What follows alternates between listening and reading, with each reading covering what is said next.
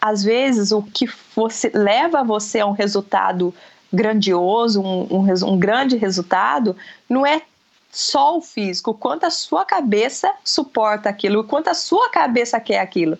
Porque você está com dor e mesmo assim você vai fazer porque você quer aquilo. E o que, que faz a, a, é, a ir mais além? Na, na hora que está doendo, o que, que você quer ganhar com aquilo? Você quer uma medalha? Você quer bater um recorde? Você quer ir para as Olimpíadas? Então vale a pena sentir essa dor.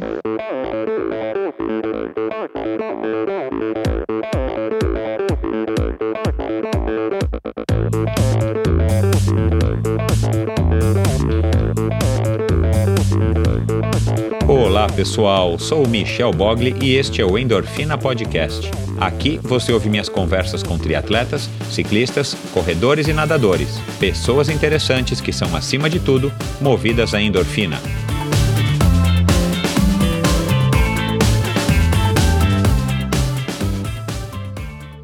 Este episódio é um oferecimento de Bovem Energia. Você sabe como funciona o mercado de energia no Brasil? Você sabe que é possível comprar energia para sua empresa e indústria? Que você também pode escolher de quem comprar esta energia, o que pode gerar uma economia substancial no custo final da sua produção? Conheça então a Bovem Energia. A Bovem é uma comercializadora de energia que também presta serviços de gestão e migração Assim como meus convidados, para a Bovem, energia é um assunto muito sério. Uma empresa sólida e confiável, com profissionais experientes e treinados para lhe oferecer agilidade no atendimento, robustez e competência na condução dos negócios. Saiba mais em bovem.com.br. B O V E N.com.br. De energia, a Bovem entende. Olá, pessoal. Sejam muito bem-vindos a outro episódio do Endorfina Podcast. Coincidentemente, no episódio de hoje, uma corredora com uma história magnífica, uma história comovente, uma história inspiradora. E na semana passada eu também gravei, para quem não ouviu, vai lá e ouça, com a Manuela Vilaseca, uma moça também corredora, só que de corridas de montanha ou trail running uma história bem interessante da Manuela, uma moça aí com bastante é, experiências para trocar, com uma, uma, história de vida bem legal e uma moça que tem que está perseguindo aí um ideal para estar tá sempre próxima à natureza e buscando sua felicidade.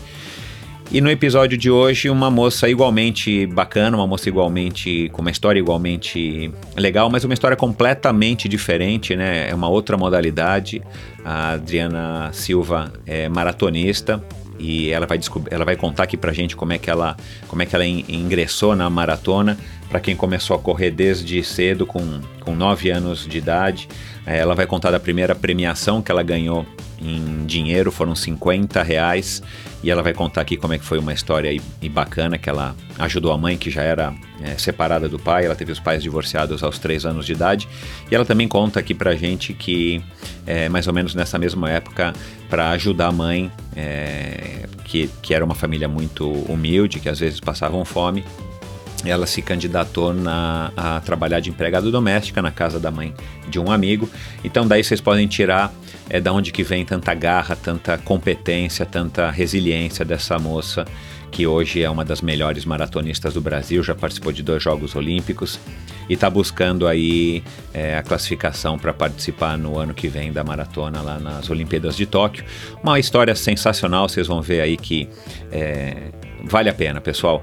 E esse, desde o começo, eu tenho dito para quem está me acompanhando aí desde sempre, esse é o meu principal objetivo, é poder compartilhar com vocês, poder trazer aqui para vocês em conversas é, mais profundas um pouco aí dessa sabedoria, um pouco da história, um pouco das opiniões dessas personalidades, dessas pessoas que muitas vezes não têm o devido reconhecimento, pelo menos não na minha opinião, é, do grande público ou da grande mídia. Então, o Endorfina é um espaço para que a gente possa conhecer melhor esses grandes atletas e principalmente essas grandes pessoas que estão por trás dos grandes atletas. E com a Adriana Silva não foi diferente.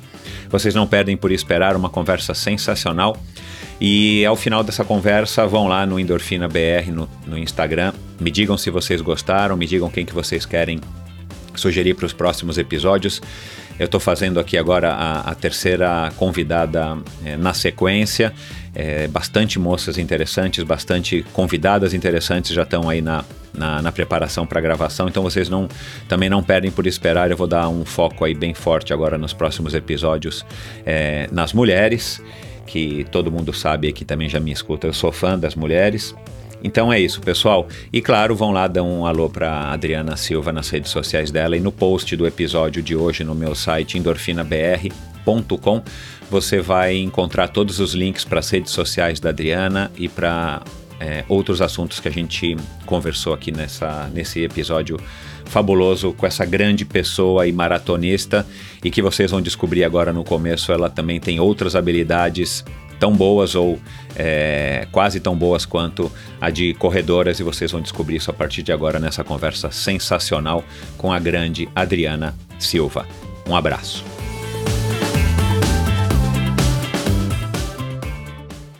Recebo hoje para uma conversa sobre a vida e o atletismo uma moça de origem simples, vinda do interior de São Paulo e que fez da corrida não apenas sua profissão, mas um motivo de esperança para mudar a sua vida. Uma história que se repete muitas vezes, principalmente aqui no Brasil. Um clichê que insiste em continuar acontecendo, seja para o bem ou pelo mal. Conheceremos hoje um pouco mais a fundo a história de vida dessa talentosa maratonista que acorda todos os dias com a motivação de se tornar uma vencedora nas competições e na vida. Recebo hoje a sargento Adriana Aparecida da Silva, que faz crochê tão bem quanto corre as intermináveis séries de um quilômetro na pista. Seja muito bem-vinda, Adriana. Oh, obrigada, obrigada a todos vocês e obrigada pelo convite, né, de poder falar um pouquinho da minha história aqui para vocês. Bacana, vai ser um prazer conhecer um pouquinho mais a fundo você. Quem está atento, quem curte maratona, quem curte corrida e, e, e, é xereta, consegue ver bastante da tua vida já na internet, né, através dos, dos do YouTube, através das matérias, reportagens. Então vai ser um desafio aqui a gente conversar um pouco sobre um lado que talvez você não tenha ainda revelado para as pessoas, para que elas possam te conhecer melhor e saber quem é de fato a Adriana, quem é de fato a, o ser humano por trás dessas pernas velozes e desse pulmão gigantesco que você tem. A gente estava conversando aqui um pouquinho antes, Adriana, e, e você falou que faz crochê muito bem, né? E aí eu fiz uma brincadeira aqui que que você é tão boa no crochê quanto nos tiros de mil na pista. É, de onde que vem essa habilidade e essa vocação pro, pro crochê, essa vontade do crochê? Não é, são isso... os netos ainda pela tua idade, eu sei, né? Não. Não, isso vem da minha mãe. A minha mãe, desde quando eu era muito pequena, eu via minha mãe fazendo o crochê e ela fazia crochê para encomendas, né? E, e ela ensinou não só a mim, mas os meus irmãos também. Então, é, desde muito criança, ela, ela começou a ensinar e hoje eu faço porque, é, além de ser uma terapia, é muito bom. Né? Eu gosto muito e acaba lembrando um pouco a minha mãe, né? Uma coisa que me lembra de uma coisa que ela me, me ensinou e, e é bem bacana, assim. Não é uma coisa que eu faço como tipo, para ganhar dinheiro nem nada, mas é muito bom. Às vezes eu vejo os meus crochês prontos ou eu dou para alguém. É bem bacana, eu gosto bastante. Legal. E é uma atividade de, de concentração, mas ao mesmo tempo te relaxa do dia a dia é, duro dos treinos, né? Assim, você, eu já vi matérias que você diz que você chega em casa e não tem vontade de fazer nada, mas um crochê é uma atividade, sei lá, acho que praticamente como assistir televisão. Exato, exato. É, é engraçado que funciona até mesmo como uma terapia, porque você começa a fazer o crochê e eu, meus pensamentos estão a milhão, assim, né? De tudo que eu passei naquele dia ou naquela semana e aquilo que às vezes um final de semana que você acaba um longão de 35 quilômetros, você não tem vontade de ir para o cinema ou de sair de casa, até mesmo de ir na padaria para comprar o pão. E aí você fica sentadinho ali e, e, começa a fazer, e aos poucos você vendo que ele vai, ele vai se formando um desenho, é muito bacana, assim. Então você acaba sendo uma, acaba sendo uma terapia, porque você começa a, a, a diminuir aquele aquele fluxo de pensamentos que tem e você acaba deixando tudo ali naquele momento ali. Mas me diz uma coisa, por tudo que eu já que eu já vi na, na internet a seu respeito, você parece ser uma pessoa calma? Você não é? Você é, é agitada, assim, no sentido dos, dos pensamentos? Está sempre a mil por hora na cabeça ou depende? Eu sou, eu sou uma pessoa calma, assim. É, é, eu tenho muita, eu sou muito ansiosa, né? Aquela, ah, que, tá. aquela que eu diga, porque coitada daquela, que ela sofre comigo para controlar minha ansiedade. Olha, eu dou muito trabalho para ela, viu? Ah, é? Sim, e eu sou muito ansiosa e ao mesmo tempo que tem muitos pensamentos vindo na, na minha cabeça, eu tenho muita dificuldade de me expor. Então, de, de, de, de brigar, de, de botar para fora e de, de, colo de colocar esses pensamentos para fora. Uhum. Então, às vezes, o que eu consigo me acalmar um pouco é fazendo alguma coisa assim. Então, é, acaba me, me ajudando bastante nesse sentimento. Porque as pessoas, quem me olha de fora, fala: Nossa, você é muito calma, eu nunca te vi ah, brigando, eu nunca te vi uhum. falando um palavrão, eu nunca te vi é, alterada. Mas é que eu absolvo muito isso. E às vezes acaba sendo uma terapia essas coisas que eu faço, de não só de fazer o crochê, mas de fazer um bolo ou de fazer alguma coisa, uma receita doce, que é uma coisa que eu gosto também. Ou pintar as unhas, que você disse também que gosta também. de pintar unha, né? também, é uma terapia para mim. Adoro, adoro cores, adoro pintar as unhas, adoro mudar toda semana de cor, é muito, muito gostoso. Que legal. É, para quem não sabe, né, você falou da Carla, né? Quem está chegando agora aqui está ouvindo esse o Endorfina pela primeira vez por causa da Adriana. Carla de Pierro é uma psicóloga amiga minha, foi quem nos apresentou, né, Adriana? Sim. E que já teve aqui no, no Endorfina é, algumas semanas atrás. Então ouça lá o episódio com a Carla, que está muito legal, uma, uma excelente psicóloga do esporte, que atende várias feras, inclusive a Adriana aqui, como ela acabou de, de falar. Agora, uma curiosidade antes da gente começar de fato, porque na verdade a gente só está enrolando aqui nessa conversa. Você já conheceu a Disney ou ainda não? Já conheci a Disney. Ah, porque eu sei que era um sonho seu. Exato. Então, é engraçado porque, assim, desde quando eu iniciei o atletismo, com 12 anos de idade, eu nunca tive férias de verdade. Até mesmo porque, além do, do ciclo olímpicos, que são quatro anos, que muitas pessoas podem pensar assim, ah, entrou o ano olímpico agora, agora vamos treinar para as Olimpíadas. Não, esse, esse é um ciclo de quatro anos treinando para as Olimpíadas.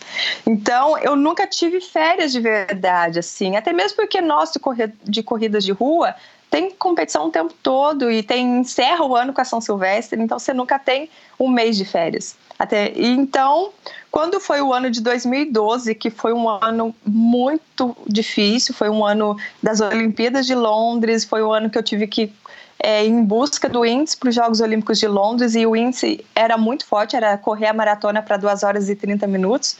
E eu tive que ir para o Japão e, e para ir para os Jogos Olímpicos eu tive que bater o recorde brasileiro e para poder conseguir o índice para os Jogos Olímpicos naquele ano, que eu foi correr a maratona de, de Tóquio para 2 horas e 29 e 17, é, que foi recorde brasileiro, foi índice para os Jogos Olímpicos e naquela época recorde sul-americano também. Então, é, foi um ano muito pesado. Eu tive que fazer o índice, eu tive, fui para os Jogos Olímpicos de Londres e depois, naquele mesmo ano, eu recebi uma, um convite para a Maratona de Nova York, correr no final do ano. No entanto, que no fim de tudo foi cancelada a maratona por causa do furacão que aconteceu naquele ano. Uhum. Mas eu treinei para as três maratonas, então quando chegou o final do ano eu estava completamente exausta, principalmente psicologicamente e mentalmente, porque é uma pressão muito grande, é um, é um ano muito importante. E, eu, e o Cláudio Castilho, meu treinador, falou assim: olha, eu vou te dar umas férias de um mês, porque agora você precisa realmente descansar para aguentar o próximo ciclo olímpico, que vai começar já a se iniciar. É, faz sentido. E aí foi exatamente o que eu fiz. Eu fiz uma viagem para Disney e, junto até com a família do meu treinador, nós todos fomos para Disney no, em janeiro de 2013 e foi fantástico. Eu me senti uma criança. E é, é engraçado assim que eu, eu curti cada momento e, e eu parei muito para pensar sobre isso, porque assim uma atleta que já tinha mais de 10 anos, que nunca tinha umas férias, nunca tirei férias tão longas assim. Os três primeiros dias foi tranquilo, assim, nossa, que legal, eu tô de férias, tô curtindo. Quando chegou o quarto dia, eu já comecei a ficar desesperada. Ai, meu Deus, eu já tô três dias sem treinar, o que que eu faço? Eu já tô me sentindo falta de treino. Aí eu comecei a treinar antes de ir para os parques. Eu acordar. eu Você não foi correr a maratona da Disney, né? Pelo amor de Deus. Eu queria, bem que eu queria. Eu, foi exatamente nessa época que eu tava lá. E estava acontecendo a meia maratona antes, né? Que tem o desafio Exato. do Pateta. E depois a maratona. E eu falei pro meu treinador: deixa eu correr a meia maratona. Ele, de jeito nenhum. Você tá de férias. Eu, ai meu Deus, mas deve ser tão legal. Deixa. Eu falei: ainda tá nos meus planos. Um dia que eu não tiver toda essa correria, todo esse planejamento que eu tenho que seguir por causa dos Jogos Olímpicos, mas eu quero um dia correr a maratona da Disney. Mas foi Eu acho assim, que foi o Fredson que ganhou esse ano já, né? 2012. Você conhece o Fredson? Sim, que sim. Que é sim. recordista. Depois do Adriano Bastos, que já teve aqui também no Endorfina. O Fredson é o, é o grande ícone aí da maratona da Disney. E sim, exato. Eu, eu acho que foi esse ano ele ganhou mesmo. É, e eu tava lá. Legal. E você não foi assistir porque é de madrugada, né? Meio chato, né? Frio pra então, caramba. Quando estava acontecendo a maratona, muito próximo do. Porque eu, eu, fiquei no hotel dentro do complexo da Disney, então uh -huh. a maratona passava ali. E é. eu fui lá ver. Eu terminei o meu treino, porque eu acordava às 5 e meia da manhã para treinar, porque às 9 horas a gente já estava indo para os parques. Então eu vi que na hora que eu terminei o meu treino, estava passando o pessoal da maratona. E eu fui claro, lá é. acompanhar um pouco, morrendo Legal. de vontade de entrar no meio, mas eu ia levar uma bronca do meu treinador. Agora me diz uma coisa, para você que é tão treinada, é, passar o dia inteiro em pé, naquelas filas e, e né, comendo porcaria. No final do dia você não chegava morta já? Sim. Meu, aquilo destrói qualquer um. Sim, é, eu, eu costumo dizer que mais do que correr, mais difícil do que correr para mim é caminhar. Então, assim, caminhar me dá muita preguiça, ficar em fila de pé dói muitas pernas. Mas era muito legal, porque eu claro, vivia é. assim. Era uma coisa que você fala, cara, é sensacional isso. Você chegava morta. eu, che eu, ia dormir 11 horas da noite, 5 e meia eu tava de pé de novo para é. ir treinar, porque depois eu sabia que tinha que ir para os parques. Eu vivi tipo um sonho de criança ali. É, fomos pro Discovery Cove nadar, nadar com os golfinhos. Ah, então foi coisas, momentos que muito, tipo, nunca tinha vivido. É o tempo todo. Eu conheço vários países do mundo. Eu já viajei pelo mundo todo, mas competindo. Então você chega lá, você não chega com uma visão uma visão de turista. Exato, você chega em Nova é. York, você chega em Nova York, você não pensa na Estátua da Liberdade. Você pensa assim, nossa, qual que vai ser o percurso da competição? Nossa, como é que vai estar o clima da competição no dia da prova? Nossa, eu tenho que me preparar para a coletiva de imprensa. Então, a sua mente, a sua cabeça está totalmente voltada para a competição que você não lembra do, dos, dos passeios turísticos que você pode fazer ali, até mesmo que às vezes nem dá tempo. Então, assim, eu conhecia o mundo todo, mas como atleta, não como um turista, né? Então foi a primeira é. vez que eu viajei como turista. Bacana. Agora me diz uma coisa, por curiosidade. Você fez uma, uma maratona de Tóquio, uma maratona de Nova York, é, normalmente num domingo. Na segunda-feira você tá quebrada, eventualmente você vai ter um treino regenerativo, mas não dá, tipo, na segunda, na terça-feira, para ir na Estátua da Liberdade, por exemplo? Olha, eu, eu já fui cinco vezes para Nova York. Eu não conheço a Estátua da Liberdade. não, mas tudo bem. É um outro turismo, vai, que você vai em algum lugar lá, Sim. sei lá, Fazer alguma outra coisa. No Central Park dá uma xeretada para ver o que, que é Sim. o Central Park. Não, o Central Park eu já eu fui porque eu precisava treinar. Então é do lado do hotel. é, eu não dei um exemplo muito bom. Mas assim, não rola é. nada de turismo, né? Você vai para Tóquio, não, não dá para. Entendi. O e você também não fica assim... muito tempo depois, né? Você tem que ficar dois não. dias e talvez você volte rapidinho. Sim, então assim, eu tô. A partir do momento que eu chego lá, eu, eu tenho que seguir uma programação de treino e de coletiva de imprensa, congresso claro, técnico. É, tem outros compromissos, né? Com patrocinadora. Pra... Exato, exato.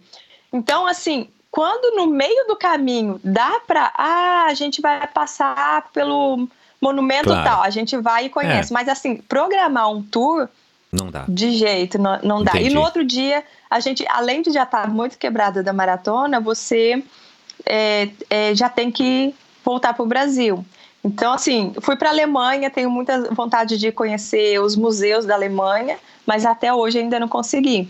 Então eu preciso me programar uma viagem que não seja de competição para fazer realmente um turismo. Quando a gente consegue conciliar, ah, a gente vai para o congresso técnico e no caminho é o, o monumento tal, a gente vai e passa, mas não tenho como fazer um programa de turista. Quantos países você conhece? Você já fez a conta? Olha, eu não fiz a conta, mas são vários assim. E qual é foi o mais teve... exótico, assim? Qual foi o mais que você desceu do avião? Oh. Foi para a Índia. A Índia é um país Uau. fantástico, assim. Eu fui. O que, que você foi correr lá? Eu fui para um campeonato mundial de meia maratona. Então, Caramba, meu, que legal. Foi na Nova Delhi e foi bem bacana.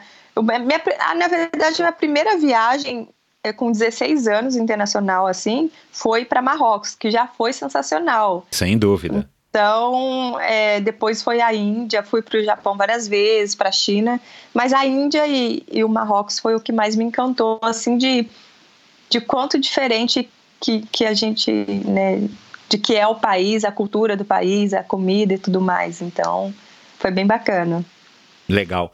É, e por curiosidade, a gente está gravando hoje numa sexta-feira à tarde. É, o que, que você já treinou hoje? Hoje eu fiz 15 quilômetros de manhã. Hoje foram três períodos. As, a, no primeiro período, na, na parte da manhã, eu fiz 15 quilômetros. É, ao meio-dia eu fiz um treino funcional de muito fortalecimento, abdominal, saltos. E agora à tarde, é, hoje eu faço um treino na piscina que é de deep runner, que é você coloca um, coloca um colete e, e sai correndo. E, e, corre dentro da água, porque como eu estou vindo de uma lesão no pé, é, é, a gente tem essa opção de fazer um treinamento também dentro da água para tirar um, um pouco da sobrecarga. É, mas se fosse, se eu tivesse no meu treino normal, como eu estou treinando para maratona, hoje o terceiro período também seria um 10 quilômetros correndo. É, Legal. Treino... E tudo isso você corre lá no clube, no Clube Pinheiros, né? Para quem não sabe, Adriana é patrocinada e atleta do clube já faz nove anos, Tre... né? Do Clube anos. Pinheiros faz 13 anos. 13 anos. Uhum. É tudo lá Sim. no clube? Você aproveita a infraestrutura do clube ou tem dia que você vai rodar, sei lá, no Vila Lobos, já que você mora perto? Sim, exato.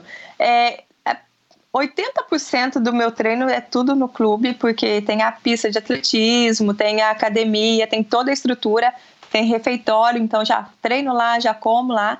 Mas como o treino de maratona é um treino muito longo, então tem muitos treinos longos que eu faço na USP, de, de sábado principalmente, e no Parque Vila Lobos. Hoje, por exemplo, de manhã eu corri no Parque Vila Lobos, então dá para mim diferenciar um pouco. Um dia eu corro no Vila Lobos, outro dia eu corro na USP.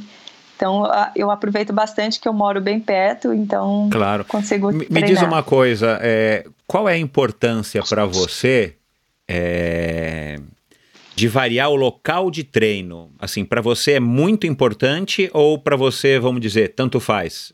Você se contenta, por exemplo, em correr no Vila Lobos e no, no clube, na pista do clube, ao redor do clube e no Vila Lobos, por exemplo? Eu gosto de variar. Eu acho que principalmente para a cabeça, assim, é, eu, ajuda bastante. Para sair um pouco de, e ver coisas diferentes. Eu não gosto de treinar em esteira, assim, eu acho que esteira é um, para mim é uma prisão, porque você só fica ali e eu não consigo um lugar fechado e, e, e fica muito monótono para mim. Então, assim, quanto mais variado para mim o percurso é melhor. Então, até mesmo dentro da USP, às vezes eu mudo um pouco o sentido do percurso. No Vila Lobos também e às vezes eu vou o Ibirapuera ou até mesmo no Parque Ecológico do Tietê, apesar de ser longe para mim, mas eu falo, ah, hoje eu queria rodar para um lugar diferente, aí eu vou para lá. Eu gosto muito de variar. Entendi. A USP te agrada aos sábados, aquele mundaréu de gente? Bastante, bastante. Inclusive, quando eu tô fora do Brasil treinando, eu sinto muita falta disso. Porque mesmo que não não tenha ninguém rodando no meu ritmo, mas só o fato de saber que tem praticamente, sei lá, 10 mil pessoas fazendo atividade físicas, física ali, correndo, pedalando, para mim é muito legal, porque treino longo é um treino muito exaustivo. É, e, e para você fazer sozinha é muito difícil. Então, mesmo que eles não estejam treinando no mesmo ritmo, só o fato de estar ali, eu sempre falo, tem muitas pessoas que eu passo correndo e eles gritam, Adriana, não sei o quê. Eu falei, gente, ó, eu não respondo porque eu tô muito cansada ou eu tô muito concentrada. Concentrada. É. Mas eu consigo ouvir vocês gritando, assim. E é, e é uma motivação muito grande, porque às vezes você tá ali no seu limite, você já não tá aguentando mais e você vê alguém gritando. Então eu falo assim, ó, mesmo que eu não dou um tchauzinho, que eu não responda, mas eu sei que vocês estão ali. Por isso também que eu sinto muita falta quando eu não, eu não tô treinando aqui. Isso ajuda bastante. Me diz uma coisa, você, você tre costuma treinar com companhia, assim, companhia, uma pessoa correndo com você, um, uma amiga ou um, um coelho, eu não sei, ou alguém para dar ritmo para você? Ou normalmente os seus treinos são sozinha, você correndo e no máximo o teu treinador, o Cláudio Castilho, te acompanhando? É, por, por muitos anos eu treinei sozinha, assim, para maratona, porque eu era a única maratonista do grupo e algum, em alguns treinos eu conseguia fazer com os atletas, mas depois chegava a um ponto que eu tinha que fazer 15 tiros de mil ou 20 tiros de mil e não tinha outro atleta que tinha esse mesmo treino. Então, muitas Entendi. vezes eu precisei treinar sozinha ou o Cláudio que me colocava no meio dos homens para treinar porque não tinha uma referência no feminino.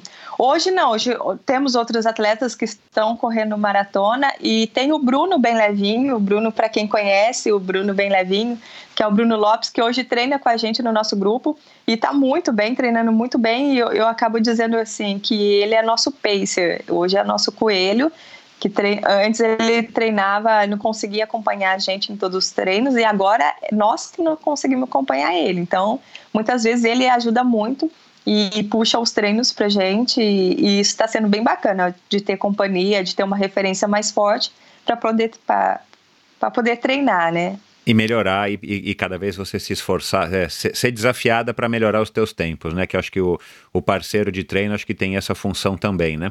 Isso, exatamente. É sempre um ajudando o outro para buscar o seu melhor, né? Então isso está é, tá sendo muito importante, porque treinar sozinho é muito difícil. Legal. Eu, infelizmente, não vou poder correr com você, te acompanhar, te dar ritmo, porque eu tô com a agenda muito lotada, mas sabe? Mas vamos lá. É, mas... é, essa história de ser reconhecida na USP te agrada, assim, você, ou em qualquer outro lugar, né? Você gosta? Sim, sim, bastante. É muito legal porque, além de. Eu recebo muitas, muitas mensagens, às vezes eu fico um pouco longe da, das redes sociais, e eles falam: por favor, posta mais o seu treino, e, porque você nos inspira e tal. Mas eles também inspiram a gente. Uma porque, troca, né? Exatamente, porque o atleta, o atleta de alto rendimento, não é só o pódio, não só, as conquistas e aquele momento bonito que todos vê, mas a gente também passa por muitos dias difíceis. E aí, o fato de acordar e ir para a USP, saber que tem outras pessoas também treinando lá, e que estão um motivando o outro, isso me ajuda muito. Então, esse reconhecimento que eles têm por mim, eu sou muito grata e, e dizer a eles que eles também são fonte de inspiração pra gente, né? Então Exato. é muito bacana. É uma troca de energia. Me diz uma coisa, acontece de vez em quando, vamos dizer, na USP, porque eu conheço muito bem lá, é, de você tá correndo, eventualmente você passar um sujeito que você vê que você vai passá-lo e o sujeito não quer deixar, ele reage. Ele fala: Não, não vou deixar uma mulher, ou a Adriana, não sei se eles todos te reconhecem. É aquela uhum. coisa chata de que o homem entende que mulher não pode passar por ele na corrida, ou na bicicleta, ou na piscina, em treino. Acontece? Muitas vezes, muitas vezes já deparei com isso. Enche já o saco, aconteceu... vai. Não, assim, a gente acha engraçado. A gente até acha engraçado porque você percebe quando você passa alguém que a pessoa não sabe que você é atleta de alto rendimento, e aí fala assim: não, não, uma mulher perdendo para mim, não vou deixar, não. E aí ele vê que não consegue acompanhar, fica com raiva, e outras pessoas que reconhecem, ah, é atleta, ah, é atleta do Pinheiros e tal. Ah, tá bom, aí deixa ela abrir eles... de mim então. Ou às vezes eles, eles falam, posso correr um pouquinho com você? Eu vou correr só 500 metros, tá? Eu falei, tá, vamos lá. E tem alguns, tem, já, já aconteceu de alguns, por exemplo, conseguir fazer uma volta com a gente. E às vezes eu já estava no momento ali difícil, ruim, e aí chega alguém, consegue fazer uma volta nossa, muito bacana. E eu até falo, nossa, obrigada aí pela carona, porque aí fica tipo, um ajuda o outro. Já aconteceu isso também, às vezes acontece. Então é muito bacana, porque acontece de tudo, desde aqueles um que ficam muito bravos que a gente passou por eles, mas tem uns também que conseguem acompanhar um, um tanto bom assim, e que acaba ajudando a gente. Claro, então, claro, é. por isso que eu gosto muito da USP, acontece de tudo. Agora, é, como é que é na corrida de fato, né? Chega numa maratona importante ou numa, numa, numa competição como a São Silvestre, por exemplo, é, que eu imagino que você que, que muitos homem, homens corram no seu ritmo e eventualmente tem algum homem que está mais ou menos no teu ritmo, mas que o cara acaba, vai, entre aspas, disputando com você. Numa competição, isso chega a atrapalhar ou é mais ou menos como no treino pode ser uma coisa muito boa porque você tá é, esse teu adversário entre aspas homem tá fazendo você se esforçar mais?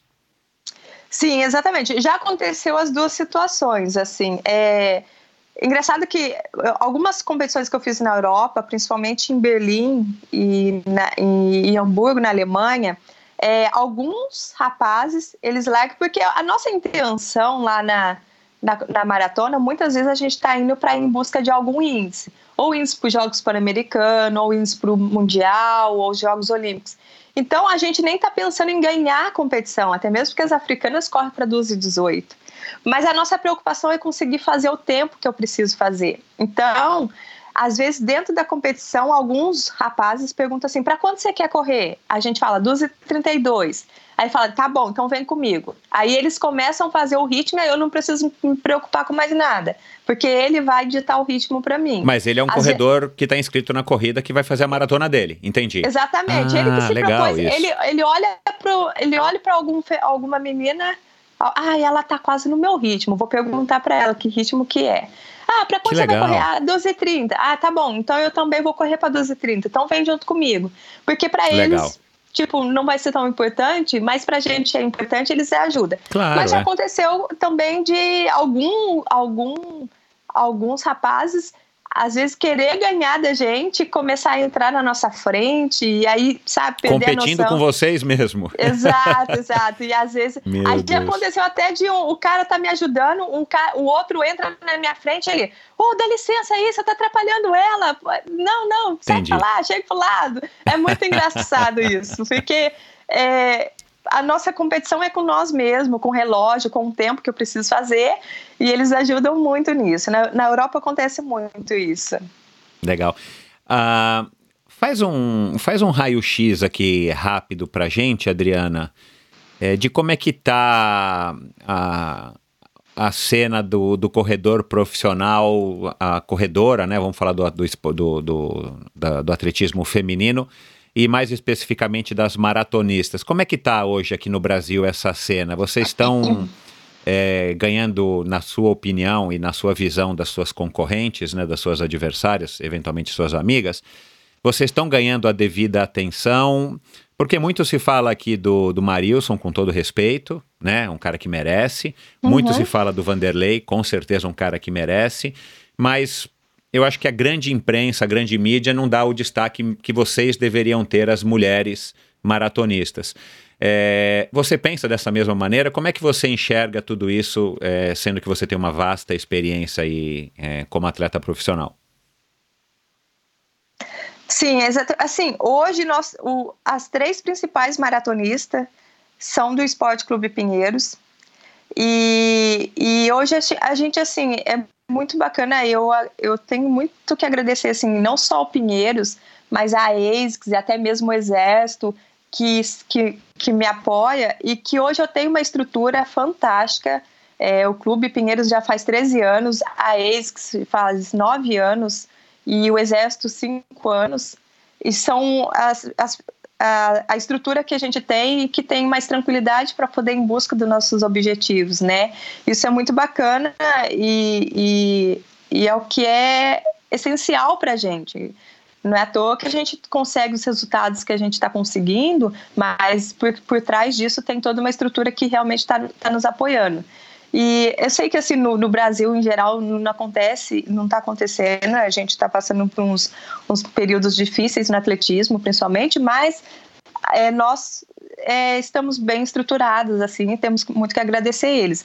Com relação ao retorno de mídia, é, realmente é, já, já tivemos momentos muito difíceis para poder é, ter mais visibilidade, principalmente em TV é, e mostrar o nosso resultado. Quando eu bati o recorde brasileiro, por exemplo, acho que poucas pessoas sabiam. é, que eu tinha batido o recorde brasileiro da maratona, e isso acontece com muitos outros atletas também, que às vezes acontece, bate recorde sul-americano no atletismo e, e, e recorde mundial e são muito pouco visto. Mas o que eu falo, o que está ajudando muito hoje são as redes sociais. Né? Então, hoje a gente ganha um pouco mais de visibilidade, é, podendo mostrar mais o nosso trabalho através das redes sociais, as pessoas conhecer mais o nosso trabalho através das redes sociais e até mesmo é, dar um retorno também para os nossos patrocinadores, que muitas vezes a gente não tinha espaço na TV para poder dar esse retorno para eles e mostrar o nosso trabalho, hoje as redes sociais é, facilitam muito isso, né? Então, o, é, eu acho que a cada ano é, poderia ser melhor essa, essa visibilidade, não só no atletismo, mas no esporte em geral. Mas eu, eu procuro aproveitar esse, essa oportunidade hoje de poder, né, através das redes sociais, mostrar um pouco do meu trabalho e um pouco da, do retorno para as pessoas que toda a equipe e estrutura que, que dá esse suporte para a gente chegar até onde a gente chegou até hoje. Mas eu imagino que todo esse tempo com com o Clube Pinheiros, com a ASICS, é, com o Exército, seja, enfim, não é, não é toda atleta, não é todo mundo que tem esse, essa, esse privilégio. Você deve ser uma das únicas, ou talvez essas outras duas. Como é, nome, como é que é o nome dessas outras duas maratonistas? Perdão, eu não me é recordo. É a Andrea Hessel e Isso, a Valdilene é. dos Santos, que também são atletas do Pinheiros. Aham. É, você deve ser uma exceção por estar tanto tempo com o mesmo patrocinador, treinando pelo, por um mesmo clube. Isso também é, não é uma coisa comum hoje no Brasil. É, exatamente. É, eu acho que são poucos os atletas que têm essa estrutura e que hoje consegue fazer em busca de novos objetivos e saber que está é, com bom suporte, né? E, e muitos atletas, inclusive, param de correr ou pois é. encerra é. sua carreira muito, muito precocemente. E às vezes até muitos atletas que poderiam chegar às Olimpíadas, mas que não teve esse apoio e que acabou se perdendo no meio do caminho ou teve que começar a trabalhar. Exato, porque é. não teve esse, esse suporte. É uma pena, porque são muitos talentos. Isso já não vem de agora, desde a minha época, quando eu comecei na equipe Papaléguas há 25 anos atrás. É, muitos atletas poderiam ter ido mais longe, mas não conseguiu por falta de patrocínio, por falta de apoio. Então é bem complicado. Hoje, sim, é, é realmente eu me sinto privilegiada por ter todo esse, esse suporte. Mas eu sei que tem muitos atletas que, que é uma pena, porque sabe que pode ir muito mais longe, mas não tem esse apoio, né? É, e é por isso que na, na introdução aqui que eu, que eu fiz é, para te receber, eu falei da história do clichê e tal, e, e, que seja para o bem e seja pelo mal. Porque, infelizmente, é uma história recorrente, né? Você é um caso desse, uma pessoa de origem humilde, que de repente começou a se destacar na corrida e você viu a corrida como não só como uma profissão, mas uma maneira de você construir a sua vida é, ao redor da corrida e graças à corrida mas talvez você vai dizer isso aqui agora pra gente, não tenha sido uma escolha tipo, não, eu, eu posso fazer isso, eu posso ser aquilo, não, eu vou, eu vou correr. Você provavelmente foi levada a se tornar uma corredora é, por força das circunstâncias e por a falta de opção. E, e, e, isso é uma pena no nosso país, né? Assim, tem o lado bom, que é assim, que bom que você pôde se tornar uma corredora e que bom que você teve a sorte de ter o apoio, e claro, não é só sorte, é suor, né? Porque você também teve que desempenhar mas ruim porque infelizmente a gente depende, é, vamos dizer assim, do acaso para que vocês, é, pessoas que nasceram com um talento, para que vocês escolham a, a corrida é, ou qualquer outro esporte para se dedicar, justamente pela falta de opção e pelas faltas de oportunidade. Então, é, é uma história que se repete no Brasil, eu, eu, eu lamento isso, e, e, na corrida, principalmente, a gente vê muito disso, né? As pessoas de origem humilde, como o Ronaldinho, que já teve aqui também, Ronaldo da Costa, é, que teve uma história aí que eu acredito que seja parecida com a tua, de uma origem humilde, é, muitas faltas de opção, e de repente o cara começa a correr. O Vanderlei é, é foi assim também. É, e de repente, claro, aí consegue um padrinho, alguém que, que enxerga valor e acaba, o cara acaba correndo não por opção, mas meio que por obrigação. Por mais que você goste de ser uma corredora e tal, eu quero que você conte um pouquinho disso aqui pra gente. Mas antes, é, agora que vai chegar, a, que, vai, que nós estamos no final do ciclo olímpico, não sei se vocês consideram aí o final, falta praticamente um ano aí para as Olimpíadas. É, é a hora que você consegue capitalizar mais, ganhar mais dinheiro ou no teu caso você ganha um, um, valor X pelos quatro anos? Como é que funciona? O que, que significa essa janela olímpica, é, entre aspas, né, que muita gente chama de janela olímpica, quando você chega próximo do, das Olimpíadas de fato? Financeiramente Sim. isso para você é melhor? Como é que você capitaliza em cima disso? Sim, não, não. É, o fato de ser, de ser ano olímpico é, não muda é, muito relação a isso, se, é, se, eu vou ganhar mais ou se eu vou ganhar menos. É, existe, assim, a preparação, que é mais intensa e exige mais é, cuidados e, e, mais planejamento. Então, é um ano que eu vou ter que viajar mais, um ano que eu vou ter que fazer muitos campos de altitude, ou nos Estados Unidos, ou na Colômbia, ou fora. E aí, é, o, a, a, o própria a, estru, a estrutura que eu tenho, o clube, os meus patrocinadores, eles me dão um suporte a mais nesse momento, porque eu vou precisar viajar mais, campos de atletismo e tal. Mas é, o, o, que traz retorno ou não o, é, de, de, em relação a dinheiro, o quanto eu faço mais competições ou não.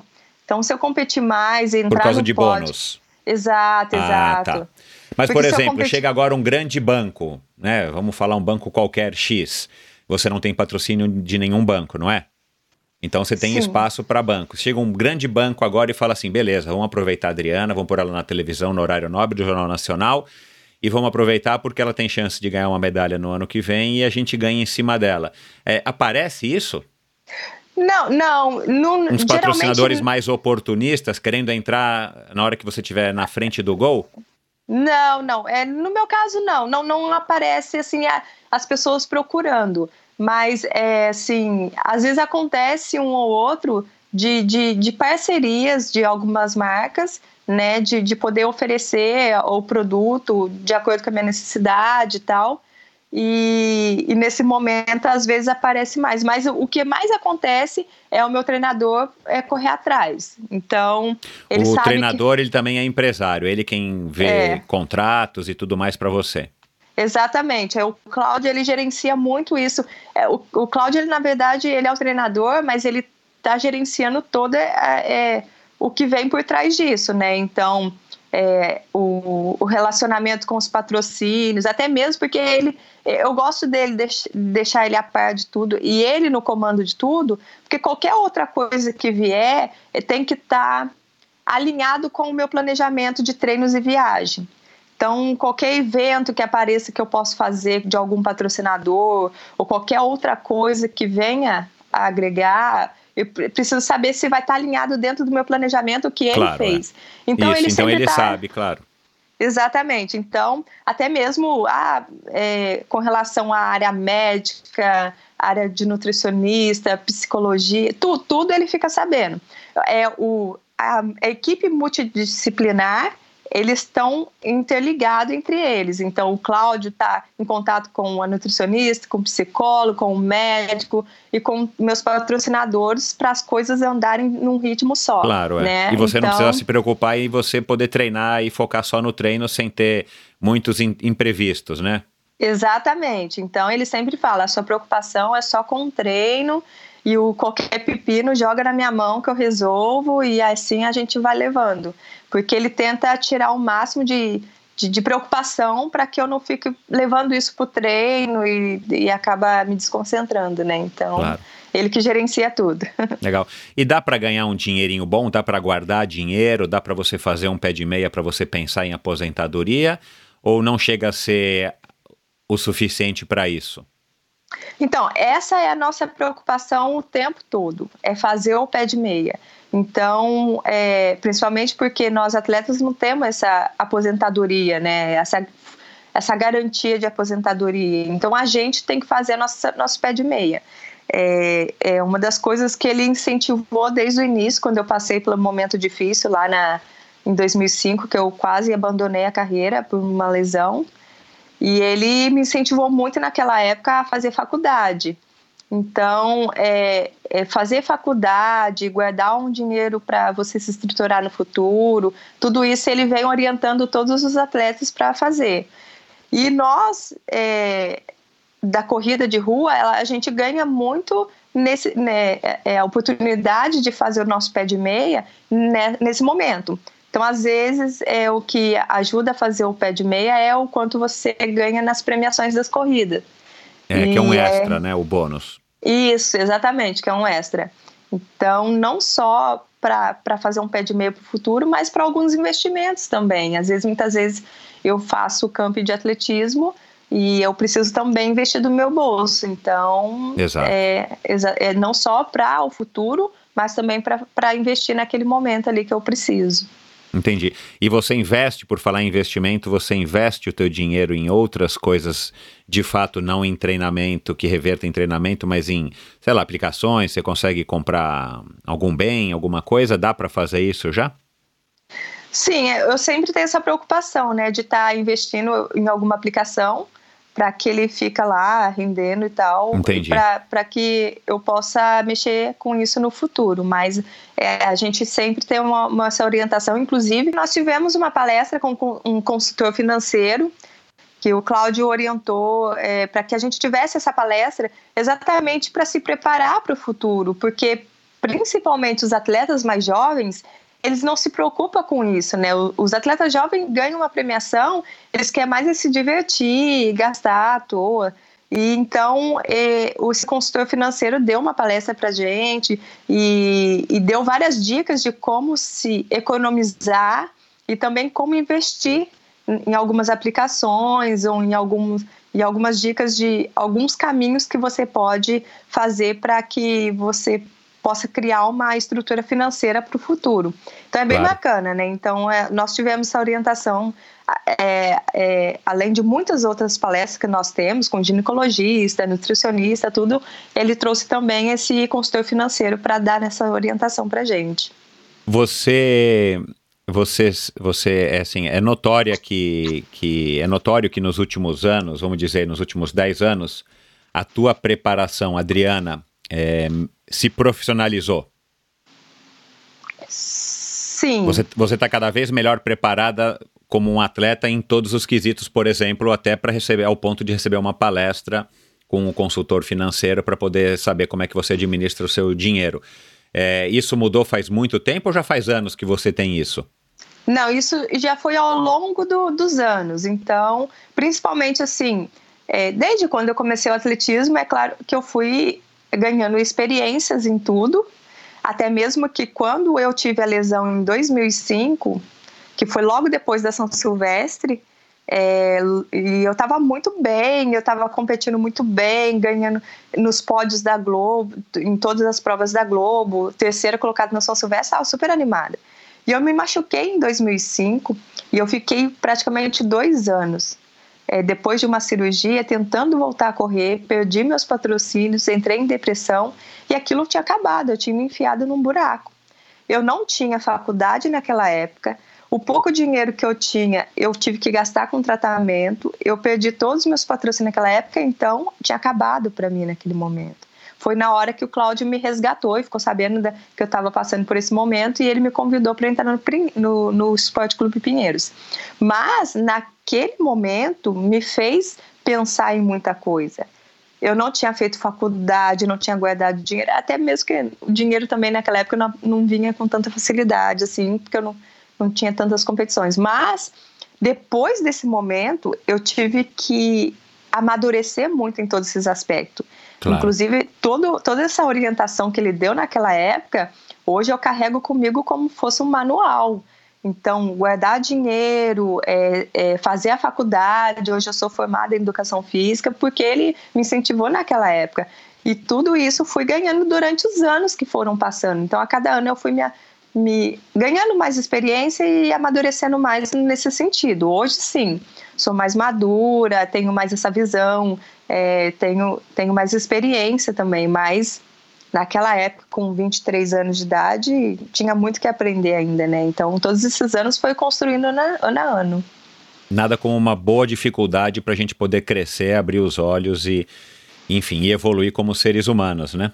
Exato, exatamente.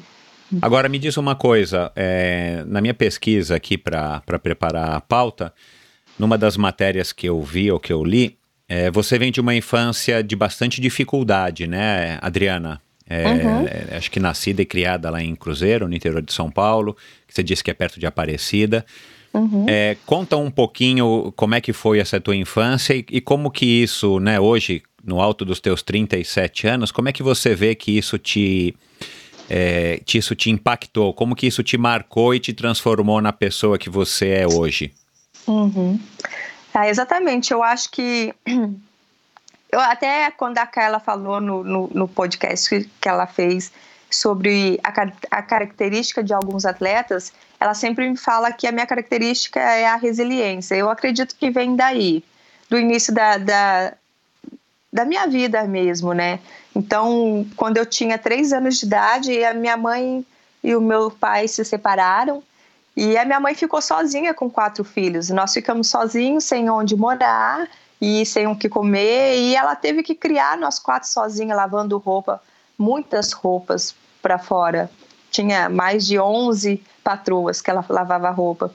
E nós crescemos assim. Então a gente não tinha. Muitas vezes a gente ia dormir sem ter o que comer, porque ela não tinha recebido naquele dia. E quando ela recebia 30, 50 reais, ela ia pro armazém e não conseguia comprar tudo. Ia comprar um pouquinho de arroz, um pouquinho de açúcar, pronto, acabou o dinheiro. Então, todos os dias a gente acordava sem saber que, se a gente ia ter o que comer até o final do dia. E muitas vezes íamos dormir com fome e sem saber se no outro dia ia ter. Nós contamos muito com a ajuda de vizinhos e parentes que a gente pedia e a, a, pastorais da igreja que ajudava a gente com cesta básica. Nós crescemos desse jeito. Muitas vezes eu, eu lembro que uma vez eu fui, eu estava com fome e a minha mãe estava no tanque lavando roupa e eu fui perguntar para ela se tinha alguma coisa para comer e ela falou: não, não tem. Dorme, vai dormir que as, a fome passa. Então, tipo, eu lembro de ver ela chorando porque não tinha o, o a gente não, ela não tinha o que dar para comer para gente uhum. e eu também chorando de fome. E quando o atletismo entrou, e, e aos nove anos de idade eu, eu, eu cheguei a trabalhar de doméstica porque eu sabia que tinha uma, a casa da mãe do meu amigo, é, precisava de uma pessoa para limpar a casa só. E eu, com nove anos de idade, eu fui de, com a cara e a coragem. Cheguei lá e falei: olha, é aqui que você está precisando de alguém para trabalhar? E ela olhou para mim, uma criança, banguelinha, magrela, toda suja. E ela, mas você quer trabalhar? Eu falei: sim. Aí ela, acho que ela ficou com dó de mim. Ela era uma, uma ela tinha três filhos homens, eu acho que ela acabou me adotando naquela época. Eu comecei a trabalhar de empregada doméstica para ela e ainda não fazia atletismo. A única perspectiva de vida que eu tinha naquela época, eu nunca imaginava um dia ter dinheiro para fazer faculdade. Porque pela situação que eu me via, mal eu tinha dinheiro para comer quando. É, você estava pensando, em sobre, pensando em sobreviver, esse era o teu exato, foco, né? Exato, exato. Então nunca que eu pensava, ah, quando eu crescer eu vou fazer faculdade. A única referência que eu tinha era as pessoas que eu tinha na minha volta, minha mãe e as outras pessoas, as outras mulheres. Crescia, casava, tinha filho e virava empregada doméstica. Eu falei, bom, esse vai ser o meu caminho. E, no entanto, que eu comecei já com nove anos a trabalhar assim. Quando o esporte entrou na minha vida com 12 anos de idade, a segunda, a primeira corrida eu ganhei 5 quilômetros, fui lá só para brincar e de repente eu ganhei a corrida. Aí eu conheci o atletismo. E aí na segunda corrida que eu fui, eu ganhei uma premiação de 50 reais. Parece que era pouco, mas para mim Exato. era muito. Eu cheguei na minha casa, peguei a minha mãe, levei para o supermercado e é a primeira vez que, na minha vida que nós fizemos uma compra de carrinho, de você pegar o carrinho do supermercado, encher de compra Porque não dava para carregar na mão. Exato, foi a primeira vez na minha vida que eu consegui levar realmente a gente fazer uma compra completa. E, e eu lembro assim até que eu achava que eu ia conseguir comprar, eu adoro doce. Achei que ia comprar Danone, chocolate, não, não deu para comprar tudo claro, isso. Mas é. a felicidade que eu vi na, estampada na, no rosto da minha mãe por ter conseguido aquilo, eu falei, bom, o atletismo entrou na minha vida como uma profissão. É isso daqui que vai fazer com que eu tire a minha, a minha família dessa situação. E você provavelmente ganhar, é, você, você imaginou que você ganharia mais do que uma doméstica. Exato, exato. E, e, e aos poucos o atletismo foi me levando a isso. Eu entrei no atletismo, eu não entrei pensando que um dia eu pudesse ir para umas Olimpíadas. Hum, isso é uma, um sonho fora da realidade para mim naquela época. O que eu vi no atletismo naquele momento era isso daqui vai fazer com que eu leve comida para casa. E eu comecei a participar de várias competições de, do Vale do Paraíba e, e toda vez que eu ganhava uma premiação, sempre estava entre as três colocadas, ou primeiro, ou terceiro, levava dinheiro para casa. Opa, então é aqui o meu lugar. Lá na frente eu fui pensando, nossa, um dia eu queria ganhar uma São Silvestre. Eu fui alimentando o meu sonho.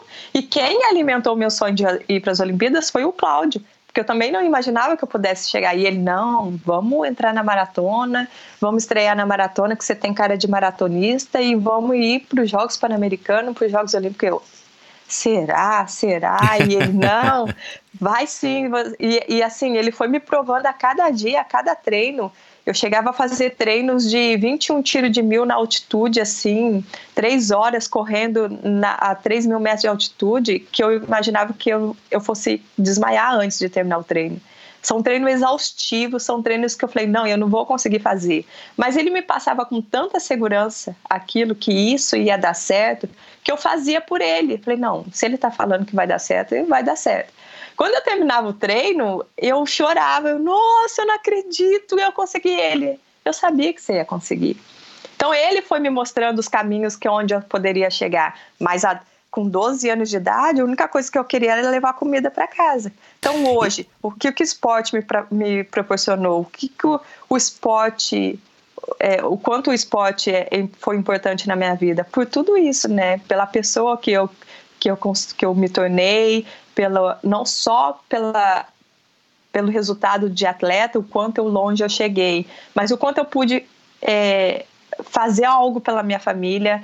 Depois, quando eu fui terceira colocada na São Silvestre, eu consegui comprar uma casa para minha mãe.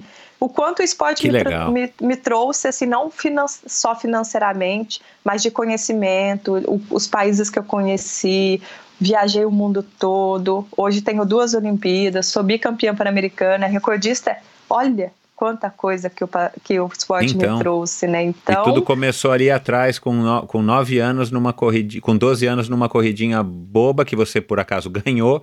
Exato. E depois os 50 reais que te motivou a continuar. Exatamente. Ele, o atletismo entrou na minha vida com esse propósito. Não foi eu que busquei, né? E ele que acho que Deus colocou ali no caminho para, olha, é esse é o seu caminho. Eu não imaginava que, né? que eu, eu, não é falar assim, não é uma coisa que eu escolhi, eu fui bu buscar atrás, tipo, fui correr atrás, mas ele entrou na minha vida naquele momento ali.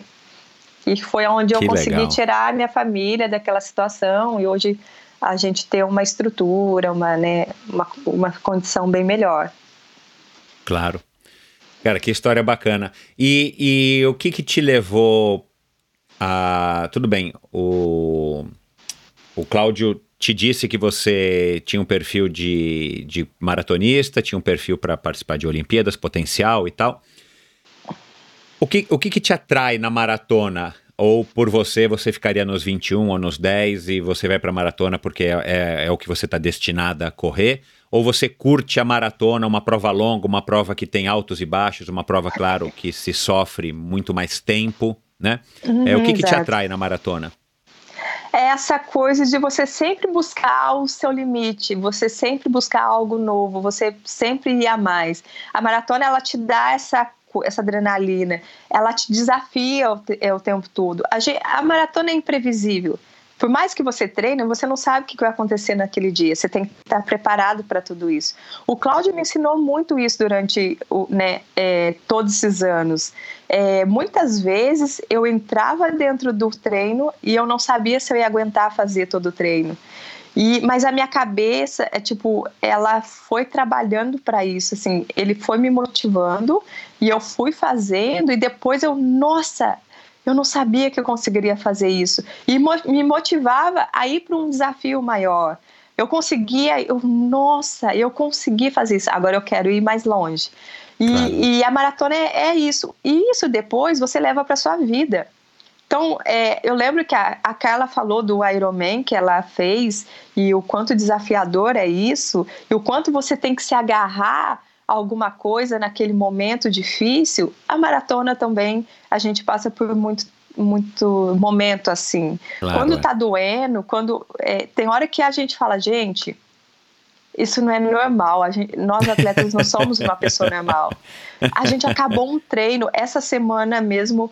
Eu eu estava falando com os meus amigos. A gente tinha feito um treino e todo mundo acabou exausto, passando mal, assim, com muita dor. E, a, e sentamos para almoçar e falei assim, gente, a gente é louco, tipo, a gente não é normal porque a gente acabou de sair de um treino com muita dor e, e amanhã a gente vai estar tá de novo treinando com dor. A é, cabeça é. do atleta, ela funciona de um jeito tão assim. Eu falei para eles, às vezes o que você leva você a um resultado grandioso, um, um, um grande resultado, não é só o físico, o quanto a sua cabeça suporta aquilo, o quanto a sua cabeça quer aquilo. Porque você está com dor e mesmo assim você vai fazer porque você quer aquilo. E o que, que faz a, a, é, a mais além? Na, na hora que está doendo, o que, que você quer ganhar com aquilo? Você quer uma medalha? Você quer bater um recorde? Você quer ir para as Olimpíadas? Então vale a pena sentir essa dor. Então vamos sentir essa dor. Então você tem que se agarrar a alguma coisa para poder te levar além daquilo. Né? Suportar né? então, aquilo, né? Para justificar aquele sofrimento que, claro, é, não é a mesma coisa que você sofrer com uma lesão, e você sabe muito bem disso, né? É um sofrimento diferente, mas é um sofrimento, não deixa de ser e muitas vezes a gente se pega mesmo perguntando: puxa, será que eu preciso passar por tudo isso? Mas se você olhar lá na frente, aquele objetivo maior que você tem, eu imagino que seja isso que, que faz com que a gente queira é, se superar cada vez mais e, e buscar o nosso limite, ou para alguns exceder o nosso limite. O que, que mudou é, nos teus treinos, vamos dizer assim, o que, que você poderia dizer que mais mudou nos seus treinos nos últimos cinco anos, vamos dizer? Você está ficando mais velha, né? É, no bom sentido, porque você está ficando mais próxima de uma idade, vamos dizer assim, que, que é o, uma idade. É, na verdade, você está na idade boa do, do da maratona, né? Mas ao mesmo tempo você, o teu corpo está reagindo cada vez, é, cada ano que passa, eu imagino que esteja reagindo de maneira diferente. E também tem toda essa história dos novos conhecimentos, novas metodologias, novos equipamentos para se avaliar o, o, teu treino, novas técnicas. O que, que você pode dizer que mais mudou, é, vai, nos últimos cinco anos ou dez? Sim. O que eu posso dizer que o que mais mudou foi mais a experiência e a bagagem que eu fui adquirindo durante os anos. Se perguntar para mim, o seu treino mudou muito? Com relação ao volume de treino, não, ainda não. não. Não, ainda chego até fazer 200 e 200 e poucos quilômetros por semana quando eu estou treinando para maratona. É o que você falou, é realmente, cada ano que passa, o corpo vai reagir de uma maneira diferente talvez alguns treinos, eu já cheguei a me cobrar é, por isso, em alguns treinos eu não consigo fazer na mesma velocidade que eu fazia naquela época, uhum. há cinco anos atrás. Mas o que vai diferenciar o meu resultado final, o quanto a minha cabeça está preparado para encarar aquilo. Então, às Exato. vezes, eu posso até correr melhor, mas com a bagagem que eu adquiri durante os anos, não só físico, mas mas é, mentalmente. É. Exatamente. Então, assim, eu sei o que é correr uma maratona, eu sei o quanto tem que suportar o treino da maratona, mas como você vai entrar com a sua cabeça na maratona?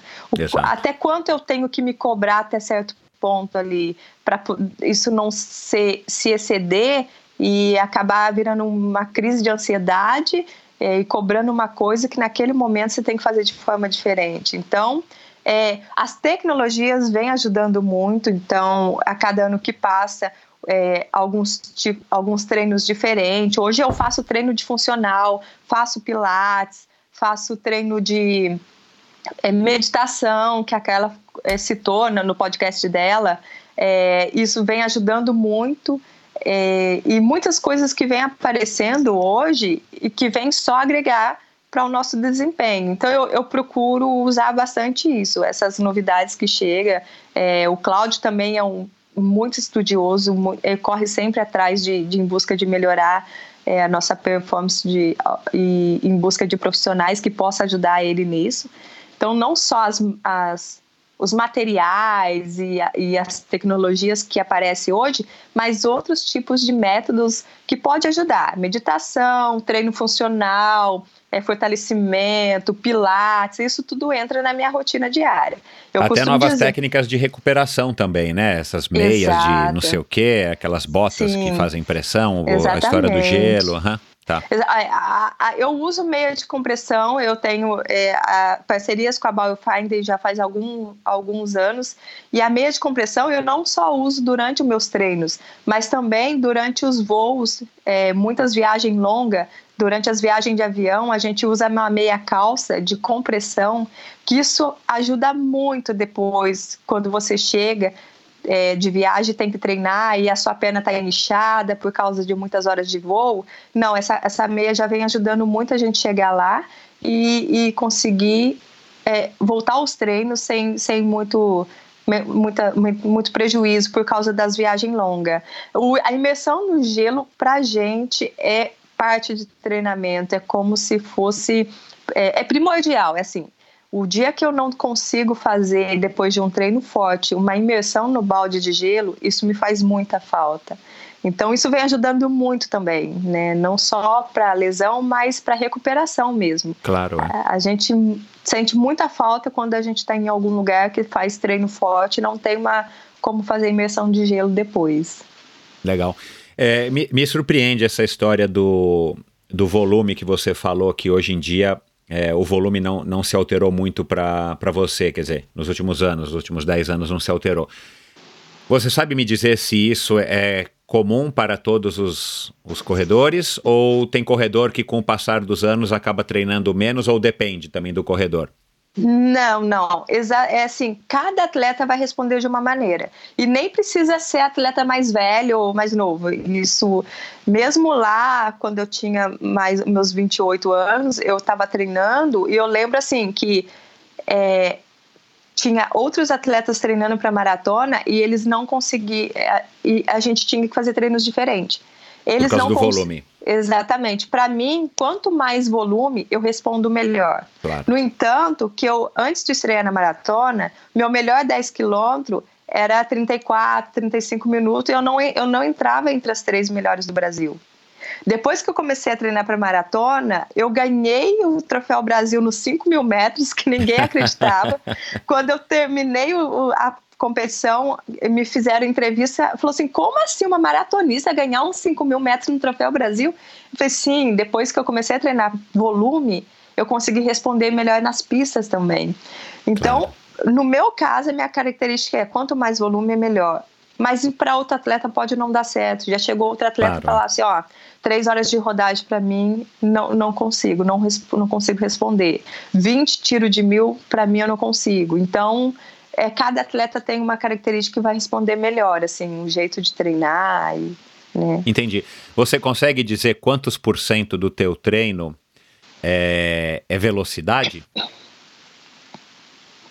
Eu digo, não sei exatamente dizer quantos por cento, mas mesmo é, é porque tem a, antes de começar a preparação para a maratona mesmo, eu tenho alguns treinos de velocidade mesmo. São poucos tiros, cinco tiros de mil para 3 e 10. Uhum. Mas quando eu vou para a maratona, eu tenho que fazer 15 tiros de mil para 3,28, 3,25. Muda um pouco, né? É, cada uhum. fase do treino é um tipo de, de, de treino diferente. Então, na maratona mesmo, eu não consigo atingir uma velocidade é, muito grande, até mesmo porque o volume aumentou muito, né? Mas eu tenho que, que trabalhar ali próximo de uma velocidade que eu tenha reserva depois, dentro da maratona, é, aplicar isso. Então, por exemplo, é, eu faço tiro de 3 de mil quando eu faço treino para maratona a 3,25, mas na maratona eu tenho que passar 3,30, 3,33, 3,35 a cada a cada Mil? quilômetro. Uhum. Então, você cria uma reserva aí. E o Cláudio usa na tua preparação é, provas de, de 10 quilômetros ou sei lá, de 15 para maratona? Para você a participar gente... de corridas para dar, dar mais velocidade ou você faz isso só na tua base quando você está chegando próximo das maratonas você não faz? Eu, eu geralmente faço uma meia maratona antes da prova. Então, sei lá, 15 dias, 20 dias antes da maratona, eu faço uma meia maratona. Se acontecer de não ter uma competição próxima, ele faz um a pronto, que é de 20 a 25 quilômetros no ritmo que eu tenho que correr a maratona. A maratona. Ele me coloca com três homens me puxando e os homens vão começar no ritmo de 3,40, 3,35, 3, os 3,30, os últimos quilômetros para a morte, o que eu aguentar. E eles uhum. vão me puxar. Eu vou ter que ir atrás deles até onde eu aguentar. Às vezes a gente chega a terminar treinos a 3,25 depois de um longo desse. Cheguei a 3,22, mas é mais ou menos esse, esse tipo de treino.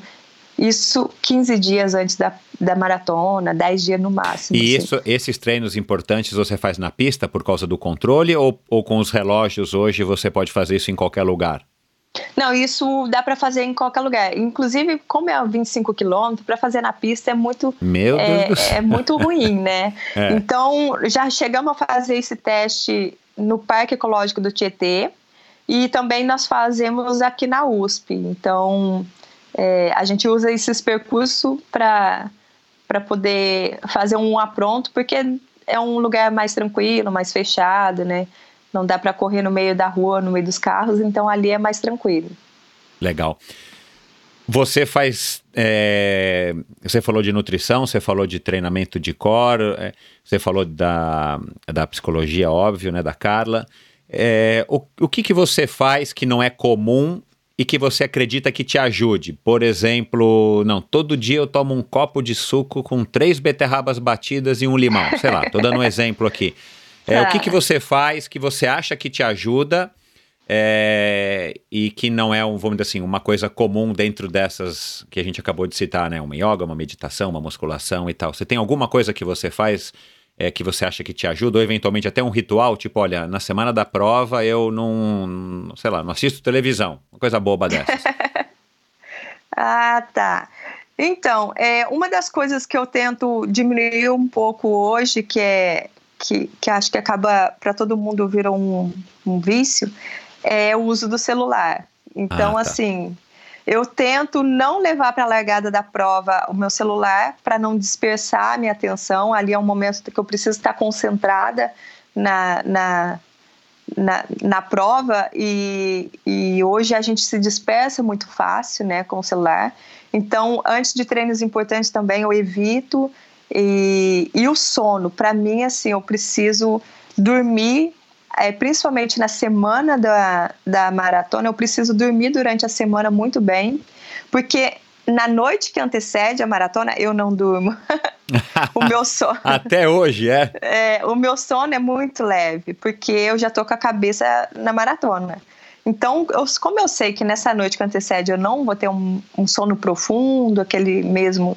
Eu procuro me policiar muito nessa semana para poder dormir bem. Então é uma coisa Entendi. que entrou a semana da maratona eu já fico atenta a isso porque é uma coisa que vai me fazer falta lá na, no dia da maratona. Se eu acordar aí naque, se eu acordar para ir para maratona com aquela vontade de ficar mais tempo na cama, e aquilo já é uma luta para mim. Então Entendi. eu preciso de acordar e já saber, não vamos Tá com vamos vontade trocar. de um desejo Exato. de competir, de ir para de para briga. Você Exato. é uma pessoa que acorda com despertador e vo ou você dorme até o horário que acorda para poder fazer os seus treinos? Não, geralmente eu coloco o despertador porque eu tenho muito medo de perder a hora. Mas assim, vezes, na maioria das vezes é muito raro eu ter que ter que brigar com o despertador assim, sabe? Então eu já me policio para tentar dormir mais cedo, tal, para poder dormir bem à noite é, e, e, não precisar brigar com o despertador de manhã. E você é disciplinada? Assim, tipo, eu durmo todo dia, eu tenho que dormir todo dia até tal horário, é, eu tenho que acordar todo dia no, máximo, no mínimo tal hora, ou você não leva tão a sério essa. É, enfim, essa questão da disciplina, não com relação aos treinos, mas com relação à sua vida fora da, dos treinos?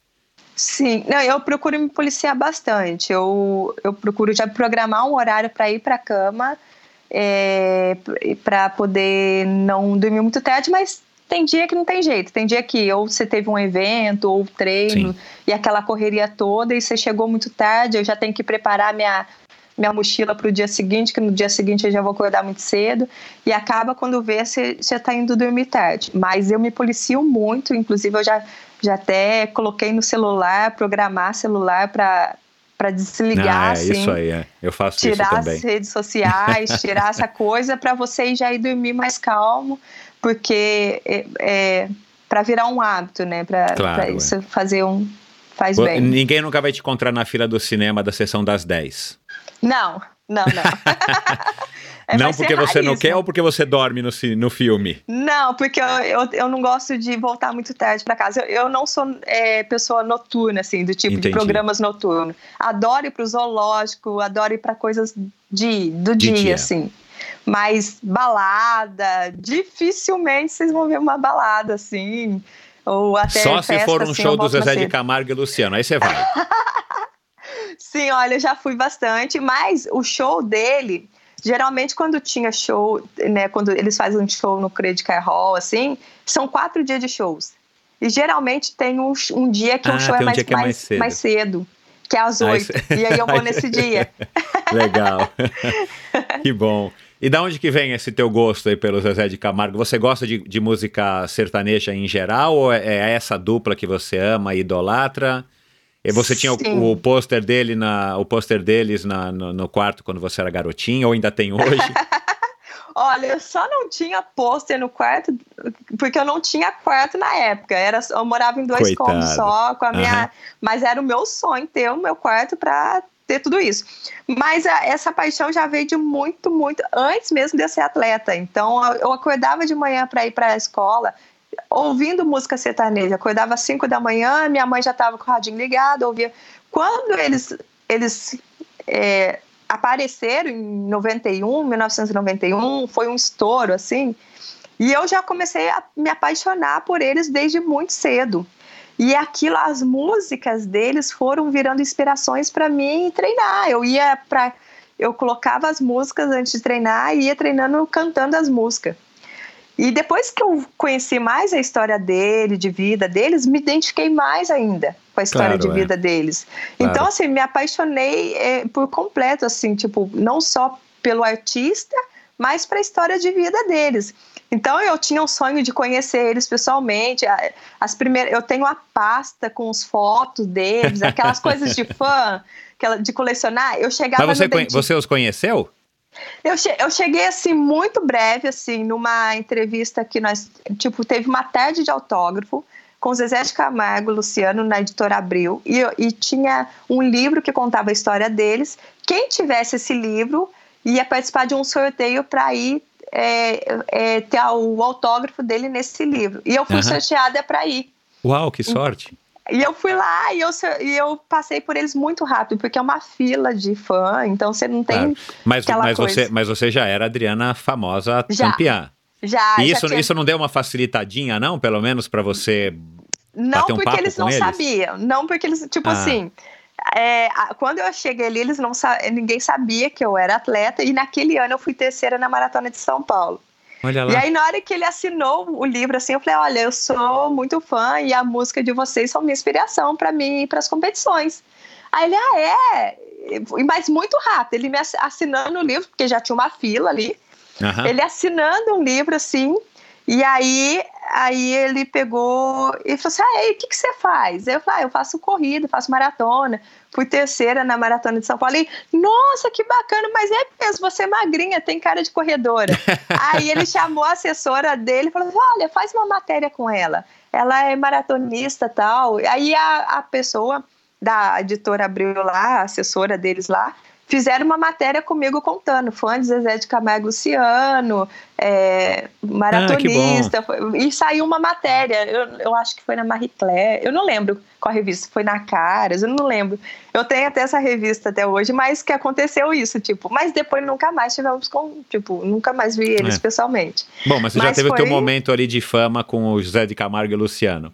Sim, não, eu ia para os dentistas, assim, eu via a, foto deles na revista, eu pedia para a secretária, aí a secretária, não, não posso, não posso, eu saía, eu, eu arrancava a página escondida e levava escondido para casa, era, era essas coisas, assim, eu nunca fui de ficar lá na porta de hotel, assim, essas claro, coisas, porque é, eu é. tinha que treinar, mas nossa, era assistia todos os, os, programas de TV e gravava todos os programas. As pessoas sabiam que eu era fã. Adriana, vai passar Zezé de Camargo amanhã no Faustão, tá bom? Ah, e já me avisavam, então era Você assim, sabe que eles são de Goiânia, né? De Pirinópolis. Sim. E eu sim. gravei com a nossa campeã brasileira de mountain bike no ano passado, que por coincidência, a Raíza Golão, ela é de Pirinópolis. Uhum. E aí eu perguntei, né? Porque ela, ela, depois do Zezé de Camargo e Luciano, ela é a cidadã mais famosa de Pirinópolis, mas ela não teve o, o, o prazer de encontrar o Zezé de Camargo e Luciano. E, aliás, ela disse que eles nunca mais voltaram para a cidade. Não sei porquê, ela foi um pouco crítica, mas eu não sei. Mas coincidência você também ser fã do Zezé de Camargo e, e, e Luciano. Agora, é, vamos mudar aqui um pouco de assunto. É, você acha de fato que as, que as mulheres, elas, elas, elas têm uma propensão, elas têm mais facilidade é, para as longas distâncias? No, num episódio que eu gravei com a Manuela Vilaseca, uma, uma corredora brasileira de corrida de montanha, que mora na Espanha, aliás, um episódio muito legal. Se você não ouviu, ouça, e quem não ouviu, vai lá e ouça também. Ela citou um exemplo de uma corredora, se eu não me engano, uma corredora britânica que pela primeira vez ganhou uma corrida na Inglaterra de 430 quilômetros. É, ganhou de homens e de mulheres e ainda bateu o recorde da prova.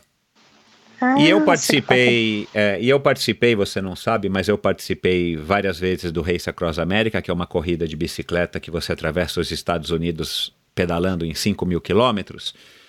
E na categoria solo, eu participei na categoria quarteto e duplas, mas na categoria solo, é, onde eu também participei duas vezes, mas como chefe de equipe, na época que eu competia em quarteto, isso 94, 95, acho que você não tinha nem nascido, né, Adriana?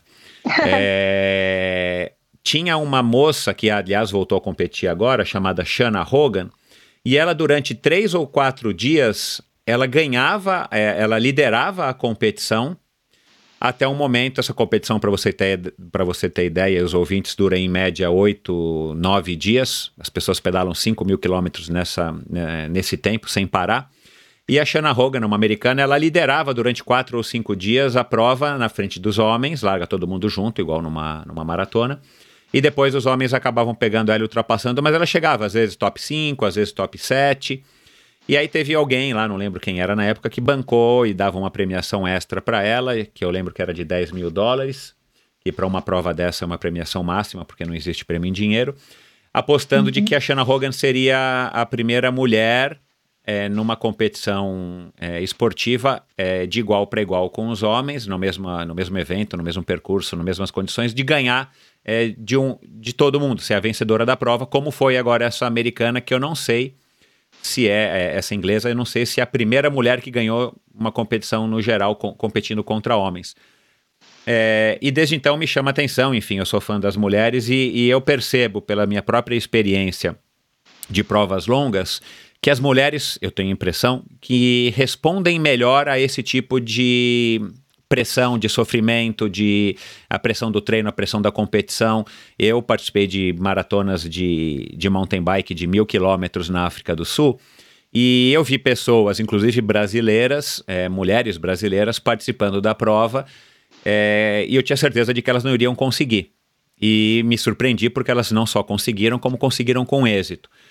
Você acha que as mulheres têm alguma vantagem é, psicológica é, ou física é, para aguentar maratona e outros eventos de longa duração é, que seja que, que seja é, que uma vantagem sobre os homens? O atleta feminino ele tem muito mais é, suporta muito mais a dor do que o atleta masculino. Nas Olimpíadas de Londres é, nós percebemos que é, é, no masculino, muito mais atletas desistiram da maratona do que no feminino. E o feminino parece que tem essa capacidade de, de você suportar mais a dor. Né? As mulheres têm essa, essa coisa de, de conseguir suportar mais a dor. O homem parece que quando larga por uma competição, um desafio, parece que já, já tem essa mente assim, de que ah, se não der, eu paro. Ah, se ficar difícil, eu paro. Se doer, eu paro. Mulher, não. Mulher, ela já larga com uma determinação, assim, de que seja o que for, doa o que doer, mas eu não vou parar, eu vou até o fim. Mesmo que caia o ritmo, mesmo que esteja doendo, eu não vou desistir, eu vou até o fim. E acho que isso acontece muito, principalmente com os atletas femininos. Então, elas são mais determinadas, elas se preparam para suportar mais a dor e, e, quando a dor vem, ela não se entrega mesmo, ela, ela vai até o final. O homem, eu acredito que algumas que eu já acompanhei, assim, algumas provas, que eles não, ah, não deu certo, eu vou parar, abandono aqui, eu vou me preparar para uma outra maratona. É, acho que até mesmo essa crise de ansiedade que às vezes eu tenho, eu, eu observo muito é, qual a postura com que alguns atletas chegam na pista. Eu já chego muito ansiosa porque eu quero fazer o treino para o tempo tal, para o ritmo tal, e isso vai ter que sair, o que, que eu preciso fazer para sair. E tem atletas que às vezes chegam e falam assim, e tá muito calmo, mas que tem aquela mentalidade, ah, eu vou entrar, mas se não der, eu paro, outro dia eu volto, treino. Então Entendi. eu acho que a, a, mulher tem mais essa mentalidade. Não, eu vou entrar, eu vou fazer e eu não vou desistir. O, o homem, ah, se não der, eu vou embora, outro dia eu treino de novo. Então eu, eu, eu vejo mais, mais ou menos por aí. Me diz uma coisa, se a gente marcou um, um treino X lá na pista lá do clube e tal, sei lá, dizer 8 e meia da manhã, para fazer tanto, aí você chega lá e, e, o Cláudio mudou o treino por algum motivo ou não deu para fazer porque estão reformando lá a pista, não dá para correr na pista. Você fica chateada, você fica daquelas pessoas que quando sai do, do, do esquema, do script, você fica meio transtornada por conta dessa tua ansiedade ou você é uma pessoa que se adapta, tipo, não, beleza, então hoje nós vamos fazer o tiro, ou vamos fazer o tiro à tarde, ou vamos lá para a pista do Constâncio fazer um tiro? Muitas vezes aconteceu isso.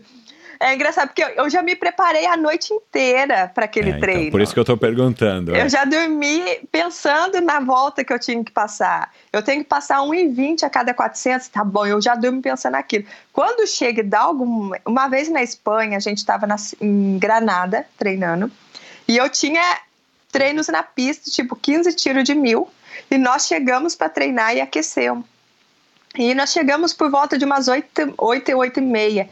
E às 9 horas, a seleção da, de futebol da Espanha, que naquela época tinha ganhado o, a Copa do Mundo, tinha que treinar naquele campo.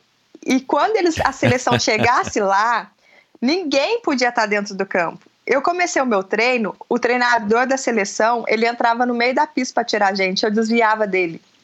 No entanto que eu não parava Caramba, o treino. E no entanto que o meu treinador teve que ir lá falar com ele, falar, por favor, eles, eles vão terminar o treino, a gente sai. Não, porque eles, a seleção vai treinar. Não, pô, meu treinador teve que conversar lá para terminar o treino. Então já aconteceu de, tipo, alguma coisa acontecer e mudar os planos e eu ter que mudar o treino para tarde, eu ficava extremamente estressada, porque eu já fui determinada para fazer aquele treino, eu já pensei muito naquele treino, então depois ainda ter que esperar para treinar de novo. Imagina. nesse, nesse caso, por, por acaso, você não quis nem tirar uma, uma casquinha para ver o, o Piquet? Você sabe quem que é o Piquet? Não. Um é dos é, jogadores. É um dos jogadores da, do time da Espanha, que é um cara, um, um cara bonitão, assim. Não, e, não. Eu sei porque a minha filha mais velha adora, adorava, né, o Piquet. Não sei se ela gosta ainda dele hoje, mas é, você falou do Piquet e eu acabei lembrando. Mas legal. É, eu imaginei que você fosse assim. Eu acho que muitos atletas de ponta são assim, porque se a gente não for metódico e não for. É, é enfim, metódico e controlador, eu acho que a chance da gente ter sucesso acaba sendo pior, é, diminui muito. Me diz uhum. uma coisa, tem. Vamos, vamos por aí que, que tem muita gente nos ouvindo. Eu espero que, que tenha muita gente nos ouvindo. Mas vamos supor que tenha uhum. muitas meninas aqui nos ouvindo, é, que são corredoras, que são suas fãs e que estão nessa fase aí de 15, 18, 20 anos. é, e, e eventualmente ainda não se descobriram maratonistas. Você conseguiria dar um único conselho para para uma jovem garota é, que queira um dia ser uma maratonista profissional? É, um conselho, vamos dizer assim, uma dica de ouro, assim, com toda a tua experiência no alto dos teus 37 anos, que você, o que, que você diria para essas meninas? É, eu acho que a palavra-chave para isso é disciplina.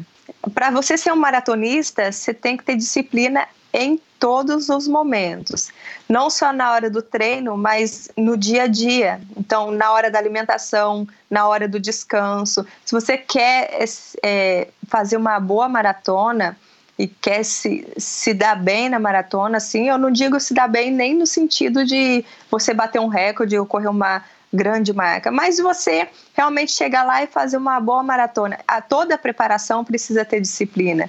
Então você precisa ter disciplina no treino, na alimentação, no sono, nos cuidados de recuperação. É, quando é muito jovem, cuidado, vai um degrau de cada vez, sabe?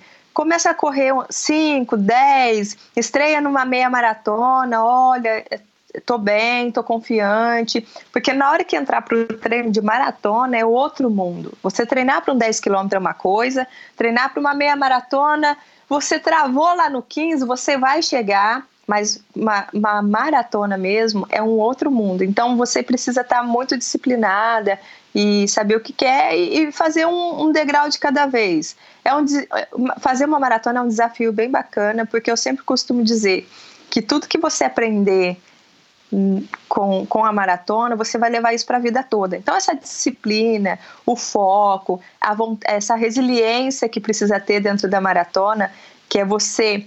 Não é, não é todos os dias que vai estar tá tudo bonitinho, você vai fazer todos os seus treinos bonitinho, você vai cumprir eles exatamente do jeito que você quer.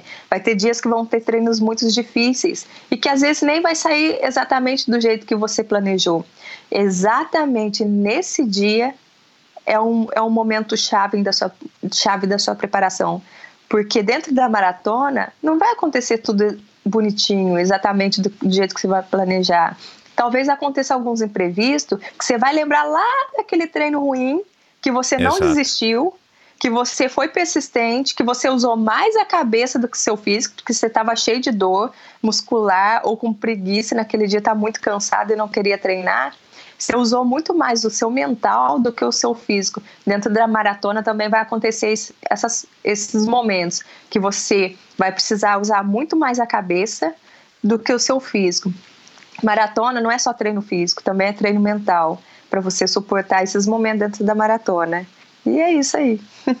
Legal, olha, pessoal, dica de ouro aí de quem manja tudo sobre maratona e sobre sofrimento, né? é, qual foi a prova? Qual foi a prova que você considera mais importante da sua carreira? Assim, a que mais mudou a sua carreira, a que mais impactou? Não necessariamente o título, o melhor título que você teve, mas assim, a prova que você considera que foi a mais marcante na sua carreira e que determinou tudo que veio depois.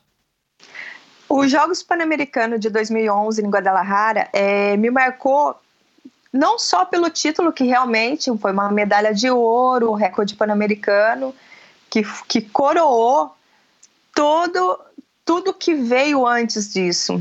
É, os Jogos Pan-Americanos de Guadalajara, eu fiz uma preparação no, na Colômbia e, e eu lembro que teve muitos treinos que eu pedi para Deus mesmo naquele momento para ele me dar força para terminar os treinos.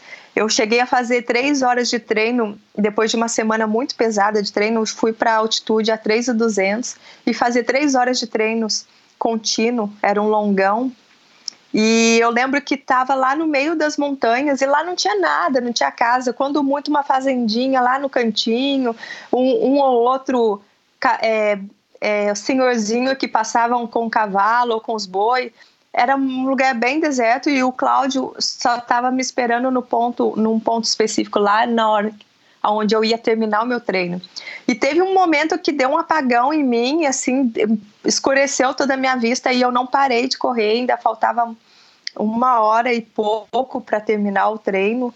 E eu pensei que eu fosse desmaiar e eu pensei, bom, se eu desmaiar aqui até alguém me achar, Meu vai, Deus do céu. vai levar um tempo. E aí eu pedia para Deus assim, por favor, me dê força para terminar o treino. Eu já não estava enxergando mais nada e sem força e, e eu fui aos poucos assim terminando o treino. E quando eu terminei aquele treino, eu chorava assim. E o Cláudio sabe o quanto foi difícil aquele treino.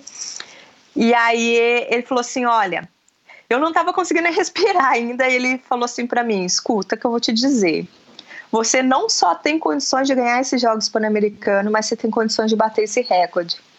E cansada ali, você só quer dormir, né? Tipo, você não pensa muito.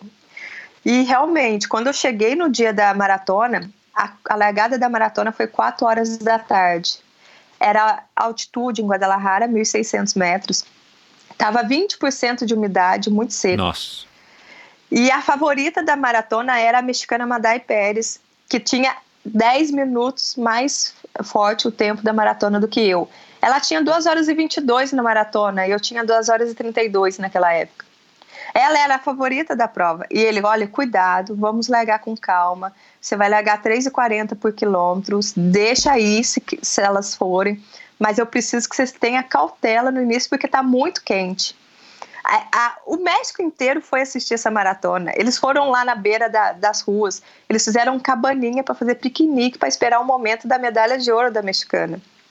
Nossa, eu larguei, eu larguei lá atrás e a mexicana e a peruana sentaram é, a lenha lá na frente, brigando pela medalha o tempo todo, correndo muito forte. Quando chegou na metade da prova, eu já estava em segunda colocada, porque a peruana quebrou. E quando passou no quilômetro 35, o Cláudio falou assim: Olha, ela tá 30 segundos na sua frente. Ela tinha Uau. abrido, ela tinha distanciado de mim no início dois minutos e meio. Eu tava 30 segundos na frente dela, na, atrás dela. Eu olhei para ela e eu falei: minha medalha de ouro tá ali na minha frente. e aí eu fui buscando, buscando, e eu escutava o grito da torcida assim, com a mão despace, despace para mim, vai devagar, vai devagar. Pra... Despacito. Despacito. E aí, para ela, eles gritavam, sim, se puede, sim. E ela carregou o peso do México nas costas dela. E aí, quando eu ultrapassei ela, eu falei, o México, esse pessoal aqui vai me matar agora, né? E é engraçado que eu passei assim, e aí logo em seguida e eles continuaram torcendo, assim, e logo em seguida o Cláudio já estava com a bandeira na mão, assim, para me dar e gritando: vai dar recorde, vai dar recorde. Que e legal. eu cruzei a linha de chegada, assim, e, e com a medalha de ouro e o recorde pan-americano.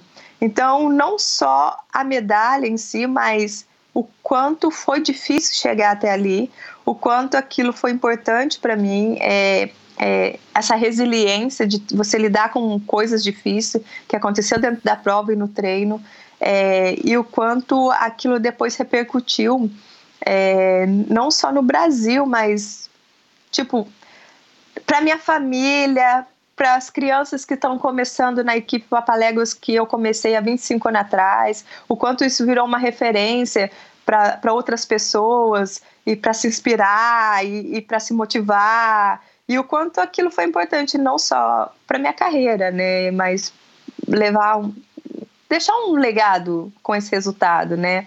O quanto eu posso através desse resultado fazer algo mais, não só além da minha, além da medalha, né, em si. Legal. Você falou desse treino, né? E, e, e, não é a primeira vez que você fala de treinos que você chora e que, que são sofridos e tal. É, qual é o, o treino que você não gosta? O pior treino que você tem que fazer com recorrência?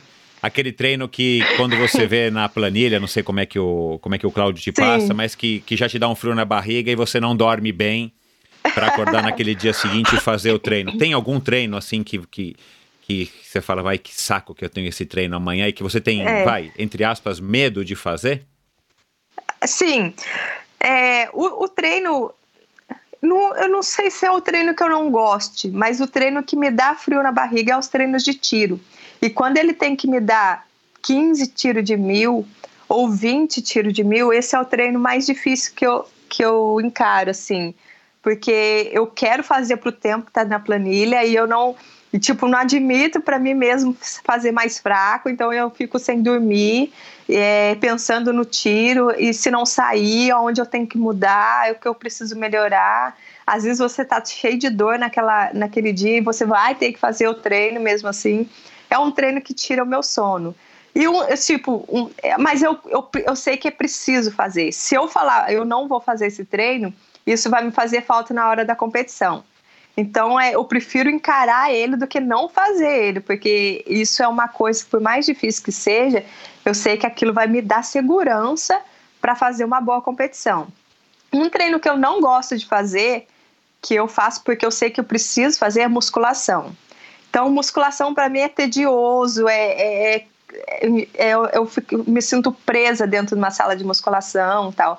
No entanto, que hoje as possibilidades que a gente tem de fazer treino funcional, de fazer outros tipos de treino, de treino de força, me ajudou muito, porque eu não, não gosto dessa musculação convencional, assim, eu gosto de fazer coisas mais dinâmicas, circuito, funcional e tal.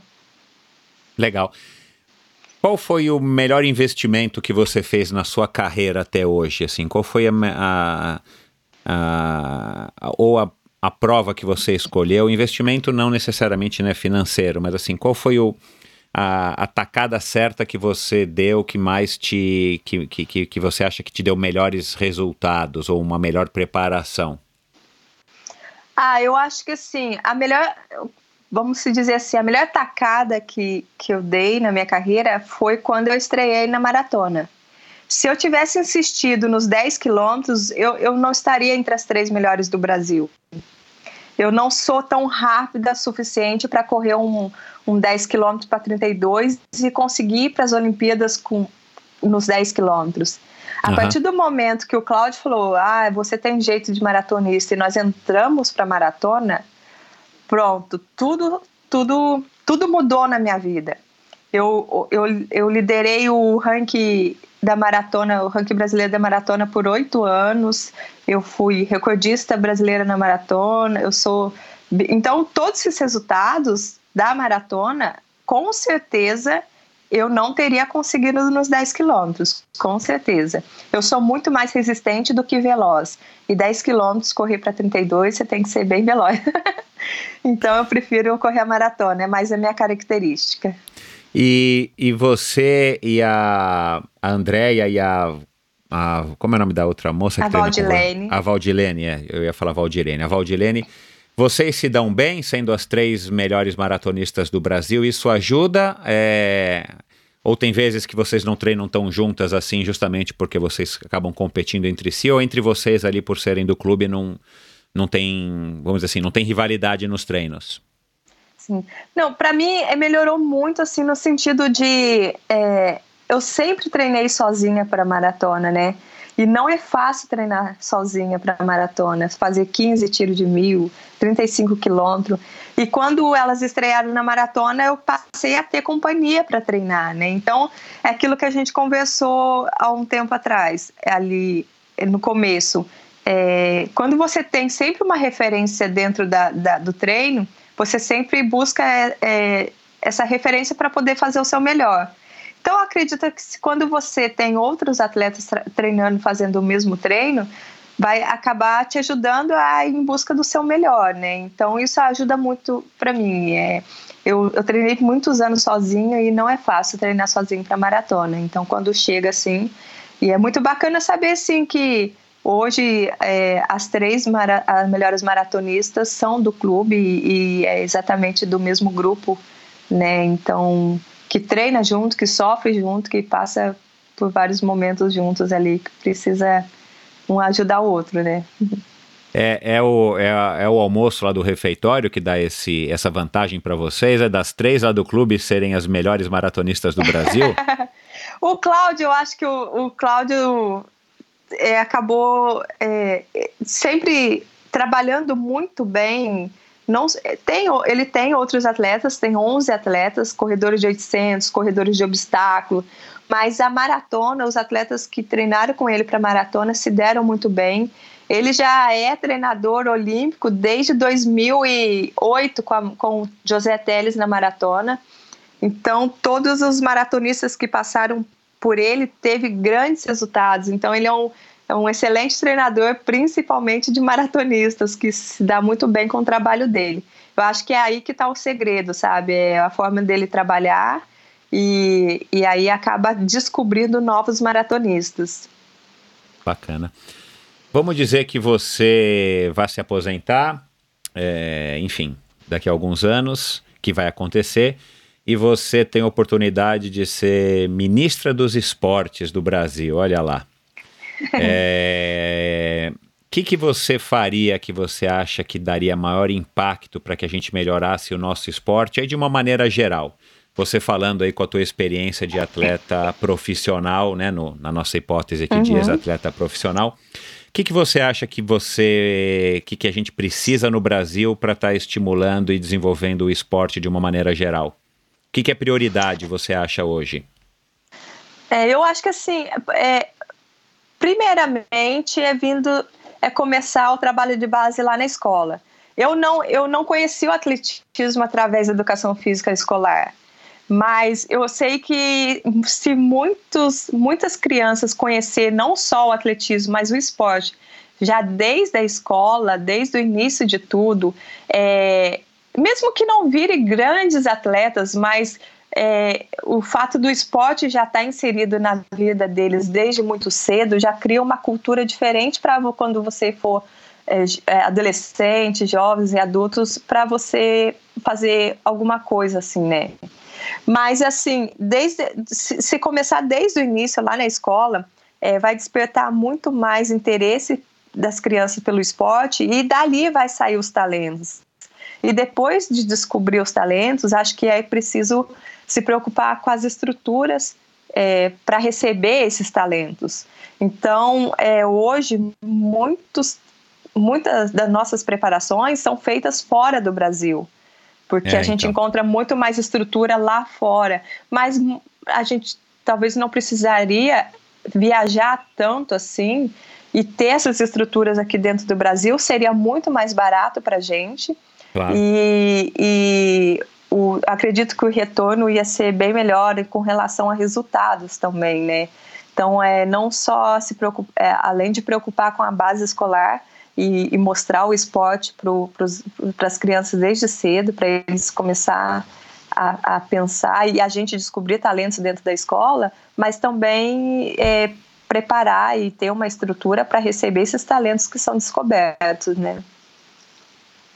Bacana, isso aí. Infelizmente, ainda falta muito para a gente chegar nesse ponto, enfim, ainda mais hoje em dia, depois dessas crises todas e com esse, esse novo governo aí que ainda está se adaptando, né? E nós uhum. nos adaptando a eles. Legal, Adriana. Vamos, vamos fazer uma brincadeira aqui com alguns convidados. Eu faço essa brincadeira. Eu vou te fazer, é, eu vou te falar, fazer cinco perguntas bem rápidas, bem curtas e eu gostaria que você respondesse da maneira também mais rápida e mais curta com a primeira coisa que viesse à cabeça. Você topa? Tá bom. Vamos lá. É... Dor. Dor. É o combustível para que eu possa ir além. Ana. Medo. Medo. De não conseguir alcançar os meus objetivos. Bacana. Um sonho. Ah, Jogos Olímpicos de 2020. Legal, vai dar certo. Se você não fosse corredora, você seria o quê? Meu Deus. Talvez veterinária. Eu gosto muito de bichinhos. você tem algum bicho de estimação? Tenho 14 gatos e um cachorro. Acho que Mas lá no sítio, né? Não é na tua casa no Jaguaré. Não, é em Cruzeiro. Em Cruzeiro. É em Cruzeiro. Tá. É... E vaidade? Ai, vaidade? Ai, meu Deus. Vaidade? Ai, nem, nem sei se eu tenho. Não Mas, tem? ai, sei lá. Hum, cabelo, talvez. Legal. Bom, é... para terminar, onde é que vai estar a Adriana daqui a, a 10 anos? Onde, onde é que você se vê?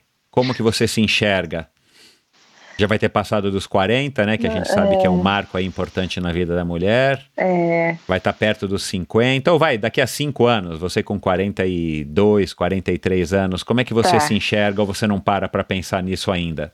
Não, já preciso parar para pensar, porque a única, eu sempre falo para Carla, eu conheço a Adriana atleta, não conheço a Adriana pessoa, porque eu vivi atleta 24 horas é. por dia a vida toda. Pois é. então, é. eu estou me preparando para ser atleta pessoa, porque ainda eu só sei ser atleta. Isso, é. Adriana pessoa, assim, mas eu, eu quero ter um filho e eu acredito que daqui uns 5 ou 10 anos eu estaria dando treinamento para crianças. Tá, eu Legal. um, um, eu gosto hoje hoje em dia o que eu tenho em mente é ser treinadora e também fazer palestra para poder levar a minha história por aí, mundo Brasil afora, e inspirar as pessoas através do que eu vivi na minha história é, e poder levar um pouquinho disso para as outras pessoas. Que legal, que com certeza, como nesse nosso bate-papo aqui, tem muito valor, muita coisa para ensinar. E o teu próximo objetivo, eu imagino que seja esse que você acabou de falar, Tóquio 2020, não é? Exatamente, é um próximo objetivo de curto prazo, né, que já está aí, mas foco totalmente agora o foco é totalmente nas Olimpíadas e nos Jogos de... Pan-Americanos, né? É, onde é que vão ser os Jogos esse ano? Jogos Pan-Americanos vai ser em Lima, no Peru, e os Jogos Ai, Olímpicos bom, em perto. Tóquio, né? É. É. Legal. Depois de Tóquio, você já parou para pensar ou agora o objetivo é Tóquio, depois você vai sentar e conversar com o Cláudio? É, o meu objetivo é transição de carreira. Inclusive, eu já faço um, um curso no Comitê Olímpico Brasileiro de transição de carreira para se preparar para uma nova, um novo caminho, nova uma nova fase, profissão, é. até mesmo porque vai ser uma transição bem difícil para quem viveu a vida toda o atletismo, né? Acordar atleta e no outro dia de repente não acordar e não ser mais atleta é difícil de pensar. É. Mas trabalhamos já a respeito disso e, tenho vários projetos ainda só em mente, mas já pensando pós Olimpíadas de 2020, projetos sociais. É... Então é certo que você se aposenta depois de Tóquio? Ou ainda você tá nesse. Você não quer falar porque dá não. frio na barriga? É, eu procuro nem falar porque assim, eu não sei se eu conseguiria parar de correr de um dia para o outro. Se uhum. eu falar para você, ah, eu vou correr as Olimpíadas de Tóquio e no dia seguinte eu já não quero mais correr. Não, eu não sei. Não sei é. se eu conseguiria fazer isso, mas assim, pensar em transição de carreira, sim, eu claro, preciso. É. Eu, eu preciso, assim, ah, depois da Olimpíada de Tóquio, começar a já ter uma outra profissão que não seja só atleta. Ah, eu quero continuar correndo, quero, mas também eu preciso trabalhar em, de outra maneira, porque uma hora realmente vai acabar. Exatamente. É. Então, é. falar assim, ó, eu vou correr Tóquio 2020 e acabou. Não, não sei, não sei te dizer. É, não, é muito pesado, é muito pesado. Agora, você se imagina é, fazendo outros esportes, por exemplo? É, depois que você se aposentar como maratonista profissional ou para você é, é, ou você não consegue nem pensar é só a corrida? Sim, eu já pensei algumas vezes, já passou na minha cabeça é, fazer é, outras coisas, mas eu não consegui sair da corrida. Então eu penso assim, eu, eu tenho vontade de fazer uma corrida de aventura ou um corrida desafio, de montanha, corrida de montanha, porque é diferente. Eu falo assim, Hoje, a minha referência dentro da corrida é o tempo todo olhar para o relógio, tempo, tempo e tempo, eu tenho que fazer para tempo. Uma corrida de aventura, a sua referência não pode ser o relógio. Você vai Exatamente. ter que subir montanha, passar dentro do rio, como é que você vai falar que seu pace vai ser a 3,35? É. E, e eu, eu, passei a vida inteira é, correndo em cima disso. Hoje eu tenho que correr para tanto. Hoje meu pace é tanto. Na corrida de aventura já não é essa referência. Então eu, eu quero fazer é. alguma coisa para me divertir e para que seja outra referência. As pessoas falaram para mim assim: "Nossa, como o percurso das Olimpíadas de Londres, a maratona é lindo, né?" Eu falei: "Eu não sei." Porque eu só sabia olhar o asfalto. Eu Exato, fui ver que era é. bonito depois que eu assisti, mas naquele momento você só pensa. Exato, é, é, Não, aí eu quero fazer alguma coisa assim, corrida de aventura, olhar a paisagem e se divertir. fazer a maratona da Disney, sei Legal. lá, é, Two Oceans, quem sabe? Essas é. coisas. É, eu acho, e, e, a gente acabou não conversando isso com a Carla, mas você pode perguntar para ela. É, eu acho que é uma transição muito mais suave. Primeiro, se você não coloca um ponto na tua vida esportiva, um ponto uhum. final na tua vida esportiva. E depois, se você se você muda é, o foco para uma profissão X que você vai ter, que seja treinador ou que quer que seja palestrante, mas você continua como uma pessoa normal, fazendo esporte para te dar saúde, para te dar satisfação, até para te dar títulos na, na categoria ou né, na faixa etária e tudo mais, mas que acabam te matando essa, essa vontade, esse gostinho pela adrenalina, pela rotina de treino, porque você pode continuar treinando duas vezes por dia, mesmo aposentada, é, para correr uma ultramaratona ou para correr uma prova de aventura, uma corrida de montanha. E isso acaba sendo uma coisa que você vai, vamos dizer, desmamando devagarzinho, ao ponto de você até poder passar uma semana sem treinar viajando para qualquer lugar e não ficar com um faniquito, né, de que não tô treinando, não tô treinando, não tô treinando, porque eventualmente você não vai conseguir treinar todos os dias da sua vida até o último dia da sua vida, quer dizer, é. É, eu tenho a impressão que é uma, é uma técnica legal, a Carla depois pode dizer pra gente, Sim. mas bacana, é, você falou das redes sociais no começo, e eu acabei anotando aqui para te perguntar, agora no final, você falou que as redes sociais ajudam e tudo mais. É você quem toca as tuas redes sociais? Você tem um, uma mocinha, um rapaz, alguém que te assessora? É o Cláudio? É uma coisa, sei lá, que alguém da tua família te ajuda? Como é que você toca? Porque a verdade é que as redes sociais têm o lado bom e tem o lado ruim, como é tudo na vida.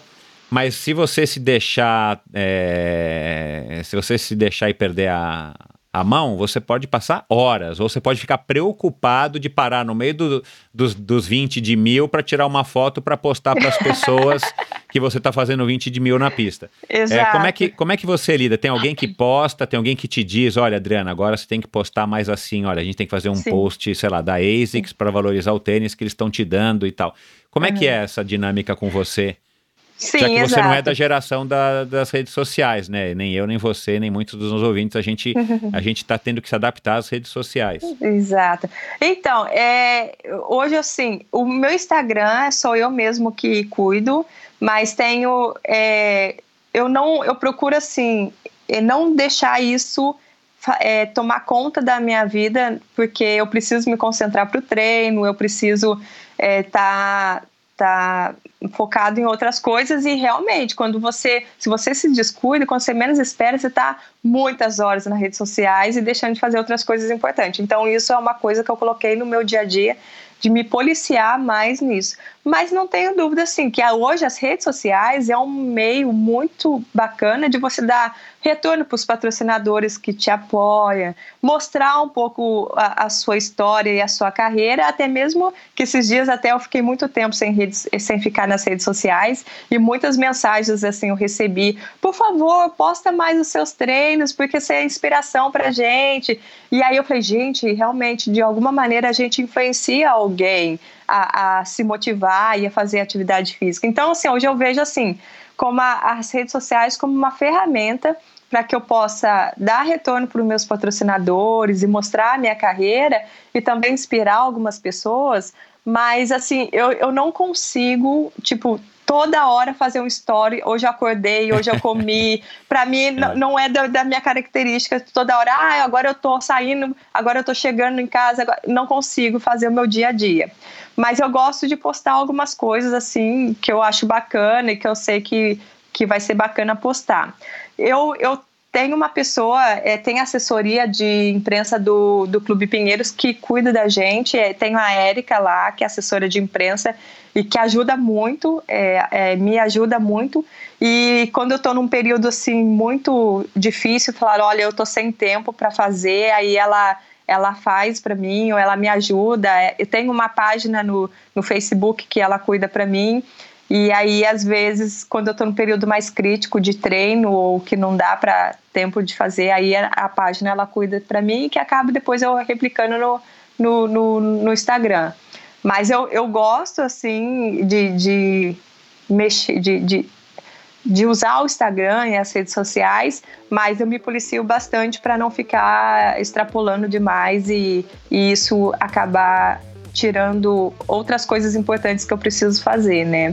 Mas é bacana. O, as redes sociais hoje, para a gente, é, é dar um acesso, principalmente para a gente dar um retorno para os patrocinadores, que antes a gente não tinha. Exato, a gente é. não tinha um acesso o tempo todo numa, numa TV ou num meio de comunicação, o tempo todo você poder mostrar os seus resultados.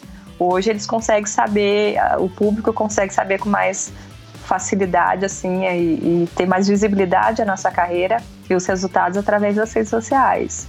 E você acaba é, e você acaba tendo oportunidade de se expor, mas ao mesmo Sim. tempo você também é cobrada para se expor, como você acabou de citar. Exatamente. É, pelo teu perfil, você acha que seria melhor se não tivessem as redes sociais como era antes, porque você não tem essa obrigação de se expor, de se expor? Ou você tá tá curtindo, enfim, mesmo que às vezes você tenha que se expor mesmo sem querer, você, você de uma maneira geral, você gosta de se, de se expor? Não, eu sou eu sou muito tímida, então assim, é, em algumas maneiras eu tenho, em alguns momentos eu tenho dificuldade de me expor, sim. Então por isso que às vezes eu não consigo colocar meu dia a dia é, no, no Instagram, porque eu sou tímida e às vezes eu, eu não eu sou mais reservada, eu sou muito reservada. Mas já chegou um tempo que eu me senti muito cobrada por isso, assim, mas por mim mesmo, de nossa, eu preciso postar, eu preciso, porque eu sei que as pessoas estão esperando alguma mensagem. E aí depois eu passei por um momento muito difícil, assim, de lesão, e que eu queria ficar mais quietinha. É, e aí Normal, eu não, claro, é. né? E eu não quis muito postar, assim, mas e eu percebia que é, é, naquele momento porque às vezes a gente olha muito o número de curtidas que a gente tem, que são milhares de curtidas, e você não sabe até que ponto é, são as curtidas que realmente, né? Curtiram é um, de fato. De que, fato, que, é. exato. E quando eu fiquei longe dos, das redes sociais, chegaram algumas mensagens para mim que realmente fizeram sentido. Falei, olha, não são milhares de mensagens que chegaram, mas as que chegaram tinha uma, um algo a mais naquela mensagem que te fez te dar a volta por cima, ou te, te Legal, dar mais é. motivação. Então, assim, eu, hoje eu procuro não me expor tanto assim, mas o suficiente para falar, olha gente, vamos lá, tô aqui e tal, mas não o tempo todo me cobrando, ah, eu preciso postar, eu tenho que postar, não, não, não. Eu preciso, quando eu postar, realmente postar, porque eu estou sentindo vontade de postar. Exato. É para ser uma não... coisa natural, né? Uma coisa espontânea. Isso, exatamente, uma coisa natural. Não ter essa obrigação de postar porque tem alguém esperando postar, não. E aí até os retornos dos meus, treina dos meus patrocinadores também, eles deixam a gente muito flexível, assim, não é uma obrigação, nós que vocês têm que postar e é de uma maneira bem natural. Ah, eu ganhei um tênis, nossa, que bacana esse tênis. Aí eu vou lá e olha, gente, o meu tênis. De uma maneira bem natural, até mesmo que eu não sou cobrada, nossa, que você tem que postar, que você vai perder. Não, eles deixam a gente bem à vontade e eu gosto muito, não só do do, o Pinheiros tem uma relação muito bacana de história de clube. A ASICS tem um carinho muito especial pela ASICS, porque além deles atender a, a nossa necessidade como material, mas eles entendem o que é o atleta ser humano, né? Não fica eles são bem assim é, é flexível e, e, e, tem essa, essa relação bem bacana. É, o exército também é, é, um orgulho fazer parte do exército. Então eu posto as coisas deles de uma maneira muito natural, de que natural. realmente eu, eu tô feliz por estar fazendo aquilo. Não é porque eu assinei um contrato e o que eu tenho que fazer aquilo. Então é assim. Talvez seja, aí, seja por esse motivo que você está tantos anos, né, com o exército, com o Clube Pinheiros e com a ASICS, né? Exato. Fica também uma lição aqui porque a gente vê muita gente que faz posts forçados e, e, pelo menos eu tenho a percepção de que muitos posts são forçados e aí você perde totalmente aquela a autenticidade, a, a, veracidade daquele post, né? Daquela mensagem que a pessoa está tentando transmitir. Como é que as pessoas te acham no Instagram mesmo? É Adriana Silva? Eu não me recordo, Adriana no Maratonista? Insta no Instagram tá Adriana Maratona. Adriana Maratona, é. Isso. E, e eu tenho face? uma página no Facebook, a minha pessoal é Adriana Aparecida da Silva. E na, na página é Adriana da Silva, tracinho, maratonista. Ah, tá. Eu vou colocar os links no, no post do episódio de hoje para quem quiser ir lá conferir, te seguir, passar a te seguir, te mandar uma mensagem também no Instagram, no Facebook e tal. É, mais alguma, algum recado, mais alguma coisa aí antes da gente encerrar o nosso bate-papo, Adriana? Não, mas eu quero mesmo é mais é agradecer essa oportunidade de poder contar um pouquinho da minha história e, e é bem bacana. É, é, é, é bom para os ouvintes, né, que sempre me acompanham e ouvem a minha história, mas é bom para mim também. Eu vou resgatando algumas coisas assim desde o início da minha carreira e, e cada momento que eu passei até aqui acaba relembrando essas coisas, né, e ver o quanto foi importante para poder chegar até aqui. Então isso me faz muito bem também. Adorei, adorei fazer esse podcast com você e umas perguntas muito bacanas que eu nem imaginava também uma vez alguma alguma vez fazer essa pergunta para mim mesmo. que legal, obrigado. Eu não sou jornalista, não sou entrevistador, mas eu tento fazer uma coisa legal justamente para pra, com pessoas interessantes como você para trazer um conteúdo bacana aí para os seus fãs e para os nossos ouvintes aqui. Adriana, muito obrigado de coração, parabéns. Você treina que horas normalmente lá no clube? Eu quero passar lá para te dar um abraço.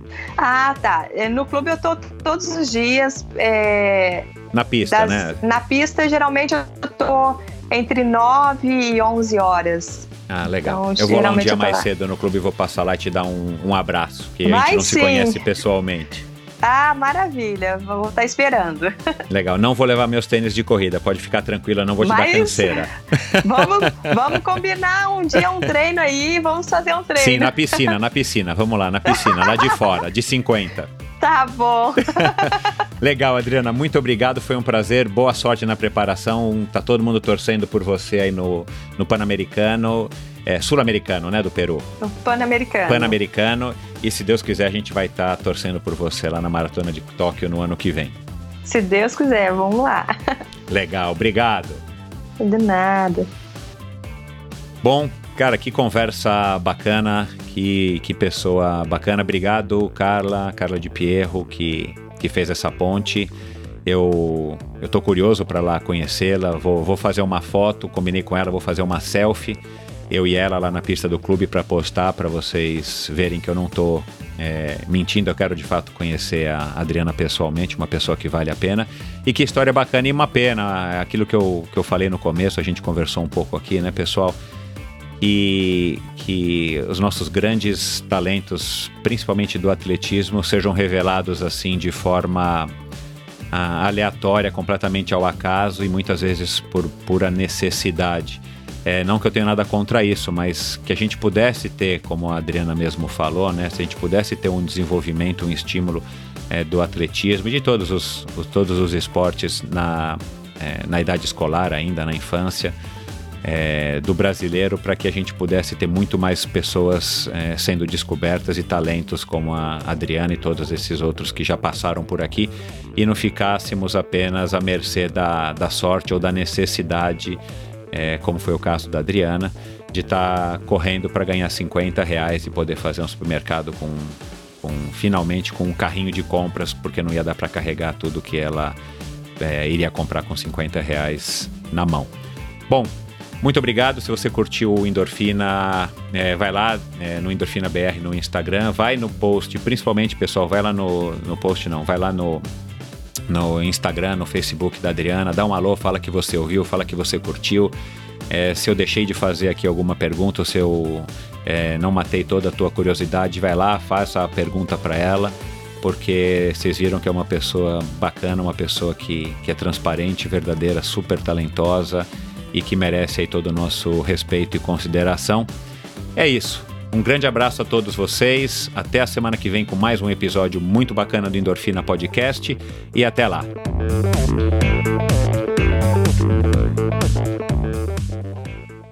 Este episódio foi um oferecimento de Bovem Energia. Você sabe como funciona o mercado de energia no Brasil? Você sabe que é possível comprar energia para sua empresa ou indústria? Que você também pode escolher de quem comprar esta energia, o que pode gerar uma economia substancial no custo final da sua produção?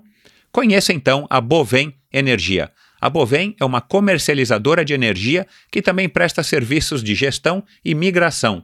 Assim como meus convidados, para a Bovem, energia é um assunto muito sério. Uma empresa sólida e confiável, com profissionais experientes e treinados para lhe oferecer agilidade no atendimento, robustez e competência na condução dos negócios. Saiba mais em bovem.com.br. B-O-V-E-N.com.br.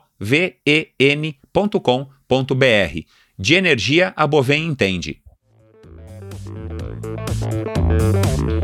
Obrigado por ouvir esse episódio do Endorfina. Acesse o endorfinabr.com, vá no post do episódio de hoje para conhecer um pouco mais sobre o meu convidado e alguns assuntos abordados em nossa conversa.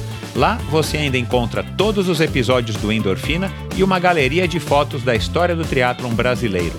Se você curtiu, colabore assinando Endorfina na iTunes Store ou Spotify e compartilhando com seus amigos. Lembre-se de enviar suas sugestões, críticas e comentários através do perfil Endorfina BR no Instagram ou através do Endorfina com Michel Bogli no Facebook. Um abraço e até a semana que vem.